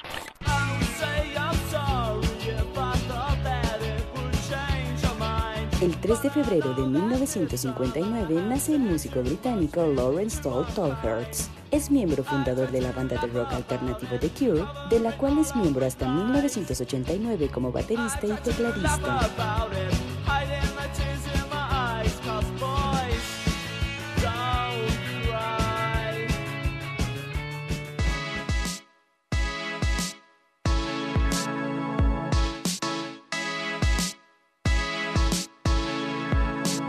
Seguimos, volvemos a esta mesa, la mesa para todos. Yo le agradezco mucho, muchísimo que esté en esta cabina. Jorge Fernández Menéndez, periodista, usted lo conoce, lo lee todos los días en Excelsior, lo ve por las noches en ADN 40. Querido Jorge, un gusto recibirte, ¿cómo te va? No, Manuel, es un honor estar contigo, un placer. Gracias, muchas gracias. Nadie supo nada, la verdadera historia del asesinato de Eugenio Garza Sada. Un tema, Jorge, pues que es tan vigente que le sigue costando la chamba por ahí algunos funcionarios que se atreven con poca información o quizá con información, pero aún así a decir barbaridades sobre un crimen, un asesinato que marca una época el asesinato de Eugenio Garza Sada. Sí, quizás con irresponsabilidad más que con poca información, porque si nos referimos a los casos del año pasado, eh, el historiador este Pedro Salmarón es un buen historiador, no creo que sufriera de falta de información. Eh, este es un crimen que prácticamente paradigmático, se va a cumplir ya prácticamente medio siglo. Eh, paradigmático, ¿por qué? Porque es el enfrentamiento entre el gobierno, en este caso el gobierno del presidente Echeverría, y uno de los grupos de poder más poderosos que existía en el país, que era el grupo Monterrey. Y, un caso durante el que muchos años siempre hubo una sospecha, sobre todo la iniciativa privada Región Montana, de que Luis Echeverría había participado de alguna forma, o el gobierno de Luis Echeverría, para decirlo más precisamente, de alguna forma en el intento de secuestro y asesinato de Garza Sada. Eh, lo que descubrimos en una investigación ahí en los, eh, los, documentos de la Dirección Federal de Seguridad desde el gobierno de Vicente Fox, este no, no es una investigación de los últimos meses, eh, es que el gobierno de Luis Echeverría tuvo información desde un año y medio antes de que ocurrieran los hechos por un infiltrado que tenía dentro de la célula de la Liga 23 de septiembre, que es el que ejecutó el intento de secuestro, desde un año y medio antes sabían exactamente qué era lo que iba a ocurrir. Sabían que había la intención de secuestrar a Eugenio Sí, y sabían, conocían los preparativos, conocían quiénes participaban en los preparativos, eh, tenían la información cotidiana de las reuniones de la célula durante un año y medio. Y, y sin embargo dejaron correr las cosas por alguna razón, eso no lo podemos saber, eh, dejaron correr las cosas hasta que se intenta el, secuestro en una forma catastrófica, además, este, operativamente, y terminan matando a, don Eugenio Garzazada, a su chofer y a un custodio que lo acompañaba. Uno de los empresarios, si no es que el más importante de su época, un, un referente además, Jorge, que sigue siéndolo para todo ese sector empresarial que es influyente, políticamente, económicamente, mediáticamente en Monterrey, Nuevo León y en el país? En el país, mira, eh, Eugenio Garzazada crea el TEC, crea eh, otra serie de instituciones, tiene toda una lógica y una ética de negocios que es muy regiomontana, muy del norte del país pero tiene además otras características. Eh, ahora las cosas han pasado mucho tiempo, las cosas son diferentes, pero esa iniciativa privada regiomontana era prácticamente la única en el país en aquellos años realmente poderosa, realmente con recursos, con un ideario ideológico también eh, más o menos propio y que no tenía, no debía su fortuna a la relación con el gobierno. Buena parte de los otros grandes empresarios que había en el país en esa época, después del alemanismo y demás, debían su fortuna a la relación con el gobierno, para bien o para mal, pero no, no estamos diciendo que fueran corruptos. Pero estos tenían independencia y es además una iniciativa privada y un proceso que se enmarca absolutamente en esa época, que es la época de la Guerra Fría, de enormes, de grandes enfrentamientos eh, entre distintos polos. No es una casualidad tampoco que el asesinato de Garza Sada haya ocurrido unos días después del golpe militar en Chile, o que haya ocurrido cuando Garza Sada estaba, ya había entregado la primera parte del pago para quedarse con lo que ahora conocemos como la cadena de los soles, que eran 47, 48 periódicos, que eran en aquella época se conocía como la cadena García Balseca, de, un ex general que se apellidaba García Balseca. Era la principal cadena de medios que existía en aquel momento en el país. Si le sumamos que, la familia Garzazada tenía participación también en televisión, lo hubiera convertido en el empresario de medios más importante del país. Sin duda. ¿Qué país vivíamos en ese entonces? ¿Qué México era, Jorge? ¿En qué contexto se da esto?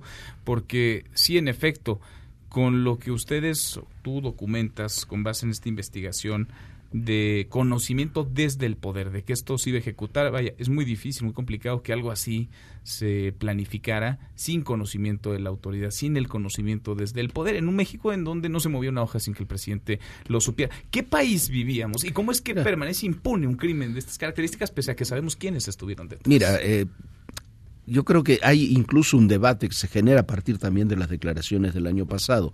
Eh, además de estas declaraciones del historiador este Pedro Salmerón, eh, también hay otras declaraciones de otros personajes. Se le entrega una medalla a los sobrevivientes del, del, asalto al cuartel de Madera, un cuartel del ejército que ocurre en 1965 y uno de los, de, de, los personajes que, que, participan en este proceso eh, trata de justificar estos hechos diciendo lo que pasa que eh, México vivía en una dictadura y estábamos en medio de una guerra civil. Mm. Las dos cosas son falsas. México no era una dictadura. Cualquiera que haya vivido una dictadura sabe que son condiciones completamente diferentes. Tampoco vivíamos ni remotamente en una guerra civil como mm. para justificarlo pero sí vivíamos en un gobierno profundamente autoritario.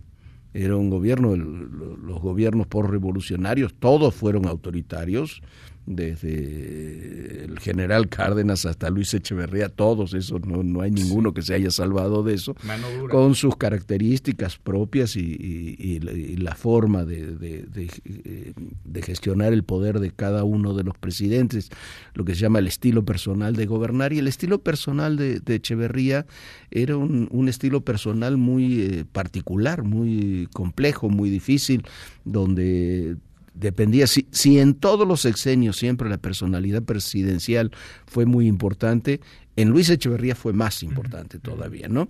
Y entonces hay algo que ocurre cotidianamente ahora en la política y que ha ocurrido siempre, pero en nuestra política ocurre cotidianamente esta idea de crear problemas para después resolverlos.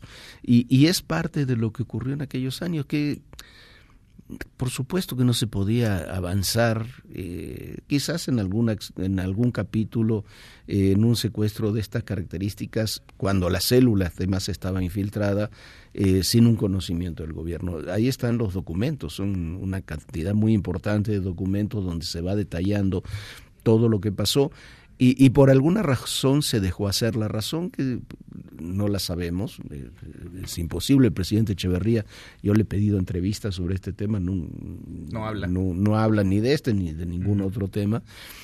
Y, lo más probable es eh, que se dejó hacer un secuestro para luego solucionarlo. Mm para luego rescatar a la persona y establecer alguna base de negociación con la eh, iniciativa privada regiomontana que estaba en, eh, una crisis eh, muy grande en la relación. La otra posibilidad es estar estriba, gira en torno al tema también de la, de la compra de, del periódico, de la cadena de periódicos, que es una, compra muy grande y que tenía toda la oposición del gobierno. Pero ese era el país en que vivíamos, un país donde se mueven muy pocas cosas sin que un presidente lo sepa. Sin duda, todavía. Sin que sea una dictadura, porque además había un régimen de libertades, de relativas libertades para la ciudadanía, para muchas actividades. Había una política de asilo notable en aquellos mismos días del propio régimen de Echeverría. Si lo comparamos con lo que ocurría en Sudamérica en esos mismos tiempos, estábamos... en Sudamérica o Centroamérica, que era una cosa brutal. En otra película radicalmente opuesta. Tú ves un móvil, Jorge, en esto, en el secuestro que culmina, vaya, en el asesinato de Eugenio Garza Sada. ¿Tú ves un móvil político, un móvil meramente económico? ¿Qué habría movido? ¿Qué habría estado detrás? ¿Y quién ganó y quién perdió después de esto? Mira, eh, primero es eh, el móvil, incluso en uno de los documentos se, se dice, es un móvil eh, en origen económico. Querían comprar una estación de radio con los recursos que pensaban cobrar de rescate mm, para hacer una emisora clandestina de radio. Y había un móvil político, lo veían como la figura por antonomasia del, empresario, era un móvil anticapitalista ¿no? que movía todo esto.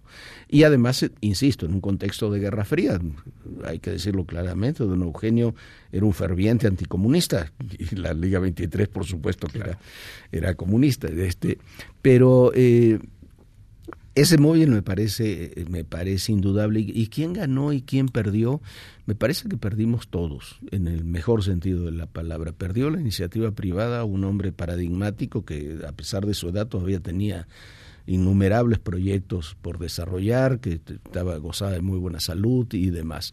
Eh, perdió el país por el enfrentamiento que se registró, perdió el, el gobierno, el gobierno de Luis Echeverría pierde porque tiene una una crisis eh, con la iniciativa privada que nunca pudo resolver en el resto de, su administración. Y perdieron los jóvenes que realizaron esta acción porque, bueno, todos ellos terminaron eh, presos, muertos, algunos de ellos desaparecidos. Es, es un libro que vale muchísimo la pena porque pese al tiempo que ha ocurrido, sigue siendo vigente el tema y sigue siendo una herida pues que no cierra, porque en tanto no haya una verdad como tal de qué fue lo que sucedió, de lo que hubo detrás. Y eso quedará para la especulación siempre, porque quizá el mejor informado de todos, el presidente, nunca nos lo dirá, es parte de lo muchísimo que calla mm. Luis Echeverría. Echeverría acaba de cumplir 98 años, tengo entendido que goza de, no de cabal salud, pero que mentalmente, está, mentalmente está muy entero, este, y nunca, nunca ha hablado del tema, ni va a hablar ni de esto, ni del 68,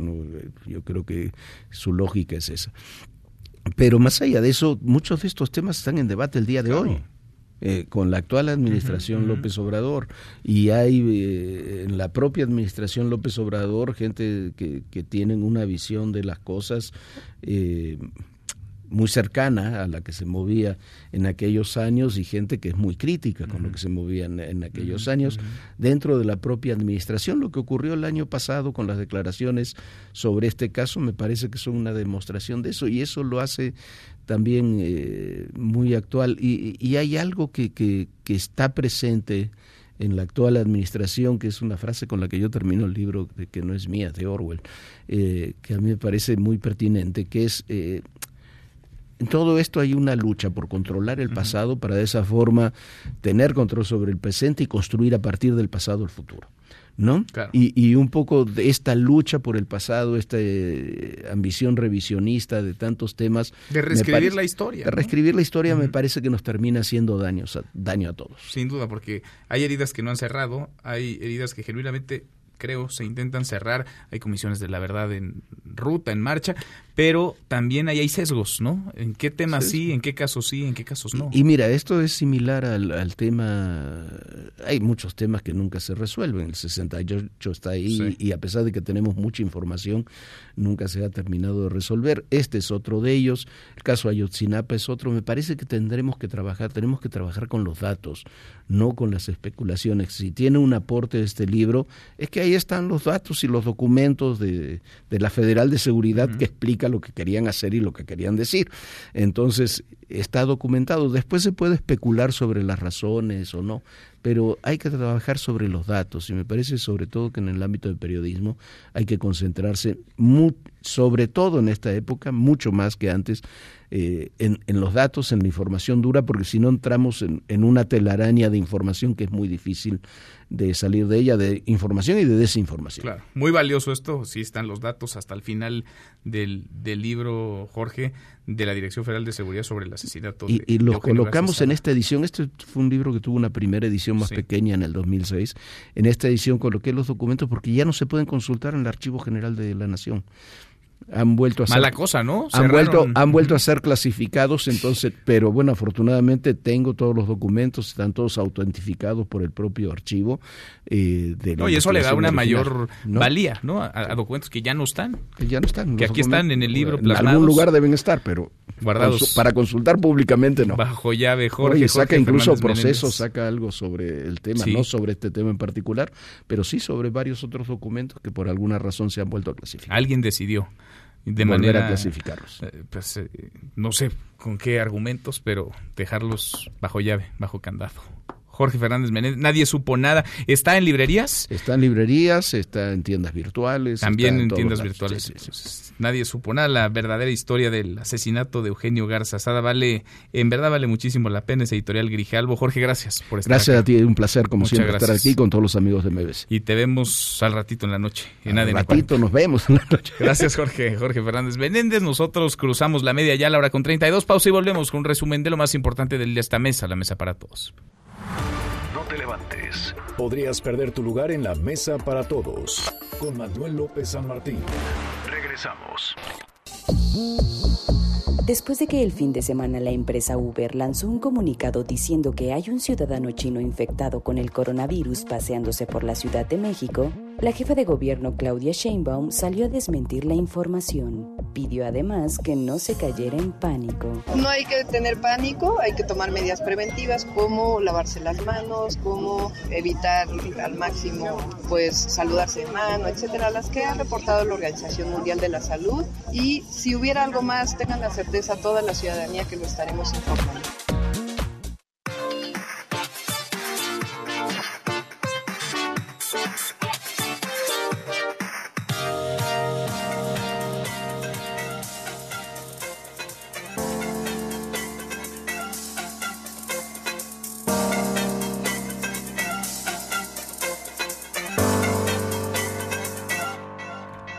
Seguimos, volvemos a esta mesa, la mesa para todos, cruzamos la media ya a la hora con 33, vamos con un resumen de lo más importante del día.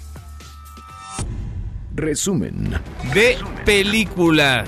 Casi cuatro horas de sobrevuelo sobre la capital de España, sobre Madrid, para perder combustible. Y el vuelo Air Canada AC837, que había perdido una llanta tras despegar del aeropuerto en Barajas, logró regresar y aterrizar exitosamente. Durante las maniobras, el piloto explicaba hacia los 130 pasajeros qué era lo que estaba pasando. Había incertidumbre, mucha incertidumbre al aire. Escuche cómo lo explicaba el piloto. La situación es la siguiente, como les habíamos dicho, vamos a aterrizar en, el aeropuerto de Barajas en Madrid, pero como les habíamos explicado, tenemos ah, los tanques llenos de combustible, así que vamos a continuar circulando por el aire hasta poder gastar un poco de ese combustible para estar más ligeritos en, el momento del aterrizaje. Y como les hemos explicado también, todo está bajo control. Nos ha explicado que este avión tiene en el tren de aterrizaje en la parte de atrás ocho ruedas de cada lado y en la parte delantera también hay ocho ruedas así que hemos perdido solamente una en la parte izquierda del avión. Nos quedan eh, todas las demás, así que no habrá problema para el aterrizaje. Muchísimas gracias por su paciencia y comprensión. Gracias. Y lo lograron, aterrizaron de manera exitoso, 130 pasajeros sanos y salvos. Vaya susto este. Además todo quedó videograbado y viralizado en las redes sociales. A propósito de aviones, luego de que el primer ministro de Canadá, Justin Trudeau, rechazara el avión presidencial por lujoso, hoy el presidente López Obrador dejó entrever que esto que comenzó para algunos como broma, como cotorreo, que fue pretexto para memes, va en serio. La rifa del avión, escucha al presidente. Es muy probable, en esta semana se decide y se va a rifar el avión presidencial, así como información para la semana. Bueno, pues pendientes y ahorrar para los cachitos. 6 millones ha dicho el presidente López Obrador, de a 500 pesos cada uno de los cachitos. Hasta el momento van 361 muertos por el coronavirus y 17.238 casos confirmados en China, así como 151 contagios en otros 23 países. A propósito del tema, China abrió el primer hospital para atender el coronavirus. Lo construyeron en 10 días, tiempo récord. Cuenta con mil camas, equipamiento y sistema de ventilación de última tecnología. El gobierno retrasó el reinicio del ciclo escolar y prepara otro hospital, un segundo hospital con 1.500 camas más.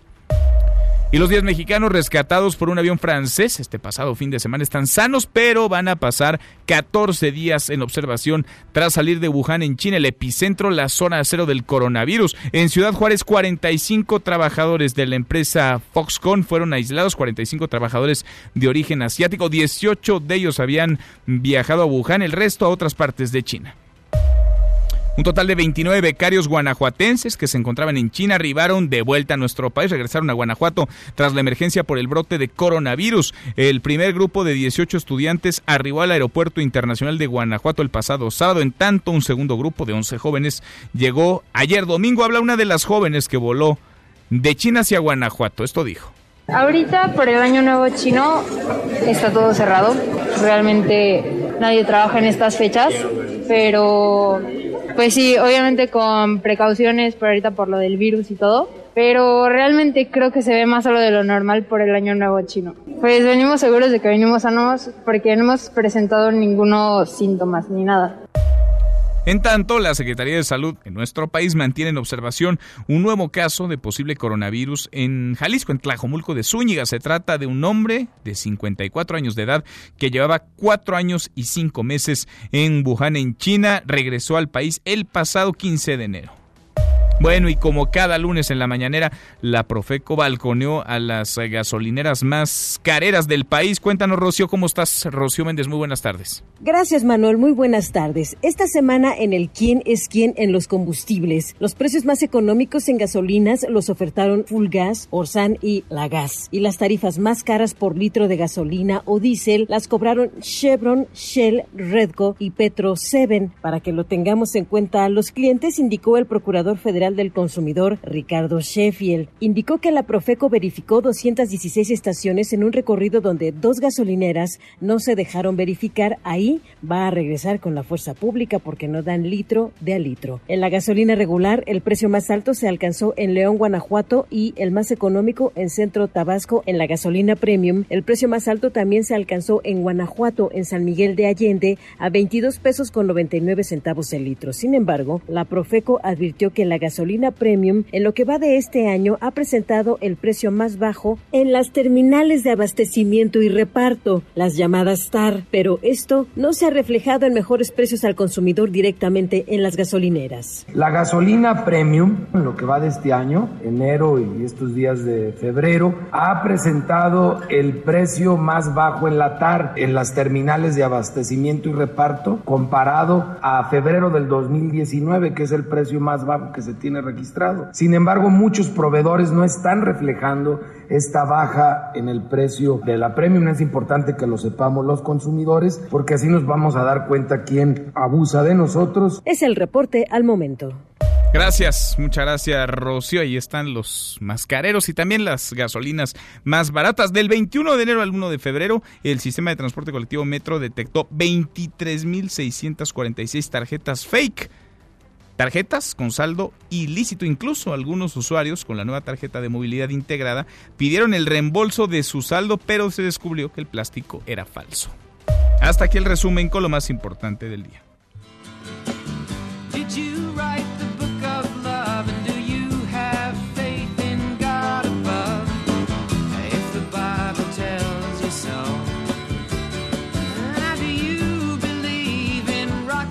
José Luis Guzmán Miyagi, mi querido Miyagi. Segundo tiempo, ¿cómo te va? Muy bien, Manuel, ¿y a ti? ¿Qué estamos escuchando, Miyagi? Muy bien, gracias. Una canción clásica, clásica en todos los sentidos. Esta que se llama American Pie. Es Don McLean. Dura ocho minutos, casi nueve minutos de rola. ¿Vas a hablar los nueve minutos? esperemos que no. Ah, bueno. No, pero fíjate que el tema que trata, eh, la canción es de 1970, pero eh, el tema que trata es bien interesante porque habla sobre el día que la música murió. Don McLean se refiere al 3 de febrero de 1959, que fue cuando en un accidente de aviación pierden la vida Buddy Holly, Richie Valens y The Big Booper, que son, digamos... ¿Iban en el mismo avión? Iban en el mismo avión. El día que la música murió se conoce un día como hoy, hace 61 años. 1959. Y eh, muere Buddy Holly. Bueno, Buddy Holly tenía 22 años. Y es uno de los grandes creadores del rock. De hecho, era el ídolo de John Lennon, por ejemplo. Mm. De, más, y de Paul McCartney. Paul McCartney, de hecho, después, ya famoso, compra todos los derechos de las canciones de, de Buddy Holly. Así que si tú quieres tocar una canción de Buddy Holly, le tienes que pagar regalías a Paul McCartney, por ejemplo. No, pues salió ganón. De Richie Valens, que se llamaba Richard Valenzuela realmente, que era un mexicano. Ricardo Valenzuela. De 17 años. Cuando hace La Bamba, cuando se vuelve famosón, se mata en el mismo avionazo. Y de Big Booper, que ya también era más era el mayor de todos, tiene 24 años, este se mata con ellos, básicamente porque no se les había descompuesto el camión donde iban, echan un volado y, y ganan irse, este, Richie Valens gana el volado y se va en el avión. Y le cuesta la vida. Y le cuesta la vida. De hecho, es para muchos, junto con el 8 de diciembre de 1980, cuando matan a Lennon, son los dos días que la música murió. Al respecto, Don McLean escribe, y la canción es tan larga porque después hace toda una oda a los 60 y menciona desde los Kennedy hasta los Beatles, hasta Dylan, hasta los Stones. Cada párrafo tiene doble sentido porque se hace referencia a eventos culturales de la década de los 60. Es un clásico esta. Es un clásico sin, sin perdición, sin pérdida, digamos. En cualquier bar en Estados Unidos te ponen esta. Esta rola sí, es muy, muy gringa. Sin duda. Miyagi, gracias. Gracias a ti, Manuel. José Luis Guzmán Miyagi, y te escuchamos al ratito, a las 7, charros contra gangsters. Pausa y volvemos. Hay más en esta mesa, la mesa para todos.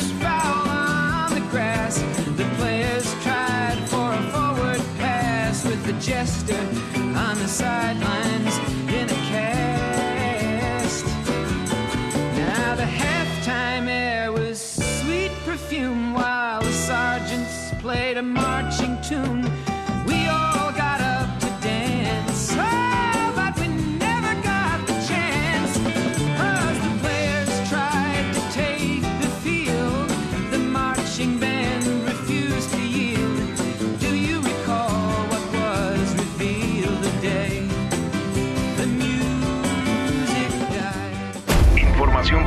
Nuevo milenio. Mesa para todos con Manuel López San Martín. Regresamos. Ay, señora. Ya se alivió aquí. Ya se les alivió. Buenas noches, buenas noches, buenos días. Miren, nos encontramos en el Hospital Regional aquí de Los Reyes, donde debido a la falta de atención la plena sala. Una mujer dio a luz en la sala de espera del Hospital Regional Los Reyes en Michoacán, ayudada de su pareja y sobre unas cobijas. La Secretaría de Salud del Estado felicitó a la mamá y dijo que esto no fue negligencia, sino un parto espontáneo.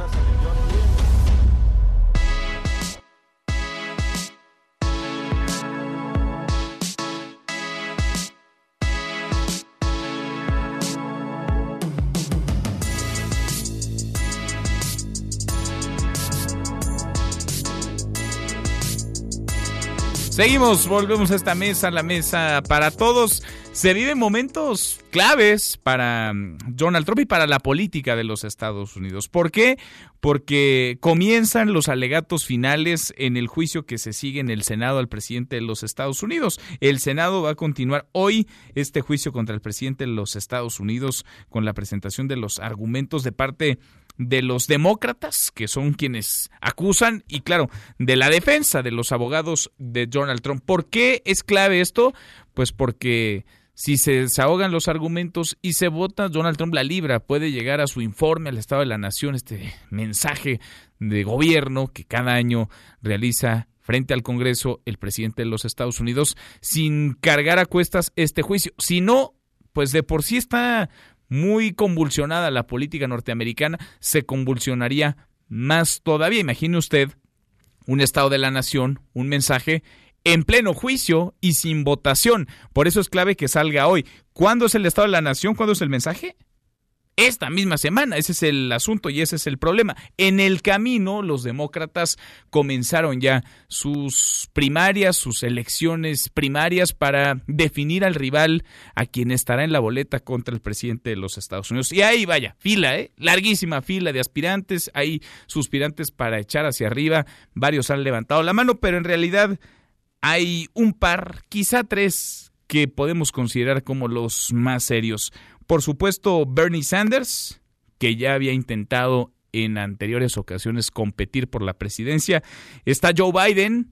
En torno a Joe Biden, en buena medida, se generó la trama de Ucrania que derivó en el juicio político a Donald Trump. Y hay por ahí también una senadora Elizabeth Warren, hay en el ala moderada, además del propio Biden, Amy Klobuchar o Pete Buttigieg, pero en realidad se trata de Bernie Sanders o de Joe Biden. Hasta ahora hay dos, únicamente dos, ellos dos, que están encabezando las encuestas. Es, insisto, este un día clave y una semana clave para la política norteamericana. Le damos un giro a la información. Reitera el Instituto Nacional de Acceso a la Información una orden a la Secretaría de Salud para que entregue la información sobre el costo de los medicamentos para el cáncer, una crisis de la que no sale el sector salud. Cuéntanos, Hatsiri, ¿cómo estás? Hatsiri Magallanes, muy buenas tardes. Así es, ¿qué tal, Manuel? Muy buena tarde, buena tarde al auditorio. Pues fíjate que ya son dos veces que por lo menos en estas últimas dos semanas el instituto pues presiona de esta manera a la Secretaría de Salud para que entregue justamente esta información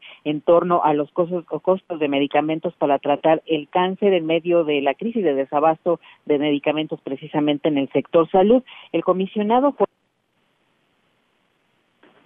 es importante llamar la atención sobre el tema que nos presenta el recurso de revisión y la relación que tiene con otro que se ha visualizado últimamente por parte de los medios de comunicación. Concretamente, el 23 de enero pasado, padres de familia se manifestaban en el Aeropuerto Internacional de la Ciudad de México para protestar por la falta de medicamentos en hospitales públicos para el tratamiento de sus hijas e hijos con cáncer. En alusión a esta controversia, el titular del Ejecutivo Ejecutivo Federal declaró, cito, no va a haber falta de medicamentos. No hay en el caso de los niños de cáncer y no va a haber nunca falta de medicamentos, aunque los tengamos que comprar en otros países del mundo, nunca van a faltar. ¿Qué tal, Manuel? Retomamos la comunicación. Pues el audio que acabamos de escuchar es precisamente cuando Joel Sala recordaba los dichos del presidente de la República en torno a los medicamentos y pues precisamente por esta necesidad de dar a conocer esta información, la dependencia que encabeza Jorge Alcocer, de acuerdo al INAI, pues había negado esta información argumentando que no existía en sus archivos. Y bueno, tras analizar este caso, el INAI comprobó que la dependencia pues no turnó esta solicitud de información de un ciudadano a las áreas administrativas correspondientes y por eso es que resuelven que la Secretaría de Salud pues debe otorgar esta información haciendo una búsqueda exhaustiva en todos sus archivos. Es un ciudadano que está pidiendo precisamente los costos de este medicamento contra el cáncer y pues bueno, tiene aproximadamente 40 días la Secretaría de Salud para dar esta información a la ciudadanía. El reporte que tenemos. Pues veremos a ver si contestan. Gracias. Muchas gracias, Hatsiri. Gracias, buenas tardes. Muy buenas tardes. Bueno, a propósito de medicinas, a propósito de medicamentos, comenzó el periodo de sesiones en el Congreso, en la Cámara de Diputados y en el Senado, y están pidiendo ya los legisladores que se citen a los funcionarios del sector salud, particularmente a la gente de COFEPRIS, con el asunto de la crisis y la calidad de los medicamentos que se estarían importando, comprando para atender lo que no ha podido hasta ahora cumplir la Secretaría de Salud. Cuéntanos, Angélica, Angélica Melín, ¿cómo estás? Muy buenas tardes.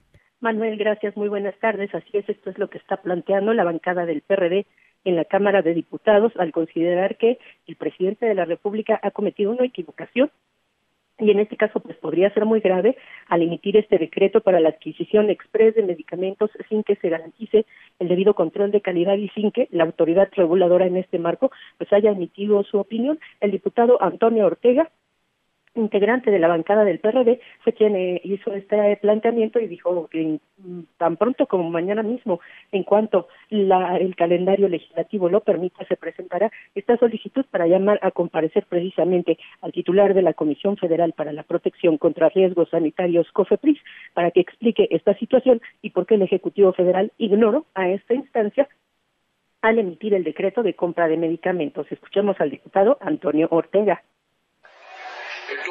decisión de solicitar con un punto de acuerdo la comparecencia del titular de la COFEPRIS a comisiones especiales a fin de que explique por qué el hacer a un lado a esta institución y los riesgos que podrían significar la no aplicación de las normas establecidas por la regulación mexicana. El diputado Ortega Martínez Manuel señaló que el presidente de la República quizás estuvo mal orientado o está tomando decisiones demasiado apresuradas y bueno, pues en salud este tipo de situaciones no se pueden presentar porque estarían en riesgo tanto la integridad, la salud y hasta la vida de las personas que lleguen a recibir medicamentos que no estén debidamente garantizados y cuya viabilidad médica sanitaria tampoco se confirme. Así que los diputados del PRD ya piensan en llamar a cuentas al menos el titular de COFEPRIS para que explique esta situación. Manuel es el reporte. Bueno, Angélica, gracias. Cuídate esa garganta, Angélica. Gracias, Manuel Loares. Muchas gracias. Saludos. Angélica Melín, nosotros ya menos nos vamos, revisamos lo último de la información. En tiempo real, universal. El INAI determina que la Secretaría de Salud debe publicar costos de medicamentos contra el cáncer. El Heraldo de México. No se han puesto en contacto para resolver mi caso. Esto lo dice el conductor que transportó infectado eh, de coronavirus, el conductor de Uber. Diputados de Morena se reunirán con el presidente López Obrador el 12 de febrero. MBS Noticias. Consejeros del INE, marihuana y remuneraciones, algunos de los temas por resolver, dice la presidenta de la Cámara de Diputados, Laura Rojas. El país. China acusa a Estados Unidos de crear pánico con sus medidas. The New York Times. Senadores escucharon los argumentos de los abogados del presidente Donald Trump. Con esto cerramos, con esto llegamos al final Gracias, muchas gracias por habernos acompañado a lo largo de estas dos horas. Gracias por estar acá este lunes de puente para las suertudas, para los suertudos. Yo soy Manuel López San Martín. Se quedan con Nicolás Romay, Radio Marca Claro. Nos vemos al rato, 8 de la noche, Noticias República MX por ADN 40. Y aquí nos encontramos en esta mesa, la mesa para todos. Mañana, como todos los días, pásela muy bien, ya casi es viernes. Hoy les voy a dar una razón más para sentirnos orgullosos de ser mexicanos. En 2010, la gastronomía mexicana fue declarada Patrimonio Inmaterial de la Humanidad por la UNESCO. Tal vez eso inspiró a los chefs del país que actualmente están cosechando tantos éxitos.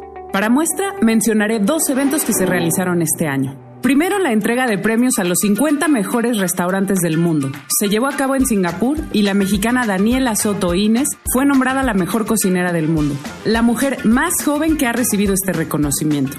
Por otro lado, en Argentina, en la premiación de los 50 mejores restaurantes de Latinoamérica, el mexicano Luis Robledo se llevó el premio al mejor chef de repostería, además de que 11 restaurantes del país fueron premiados en diferentes categorías. A ellos y a tantos otros cocineros maravillosos, les agradecemos el buen sabor de boca con que nos dejan para poder seguir presumiendo México. MBS Noticias presentó Mesa para Todos con Manuel López San Martín. Un espacio donde todos tienen un lugar. Este podcast lo escuchas en exclusiva por Himalaya. Si aún no lo haces, descarga la app para que no te pierdas ningún capítulo. Himalaya.com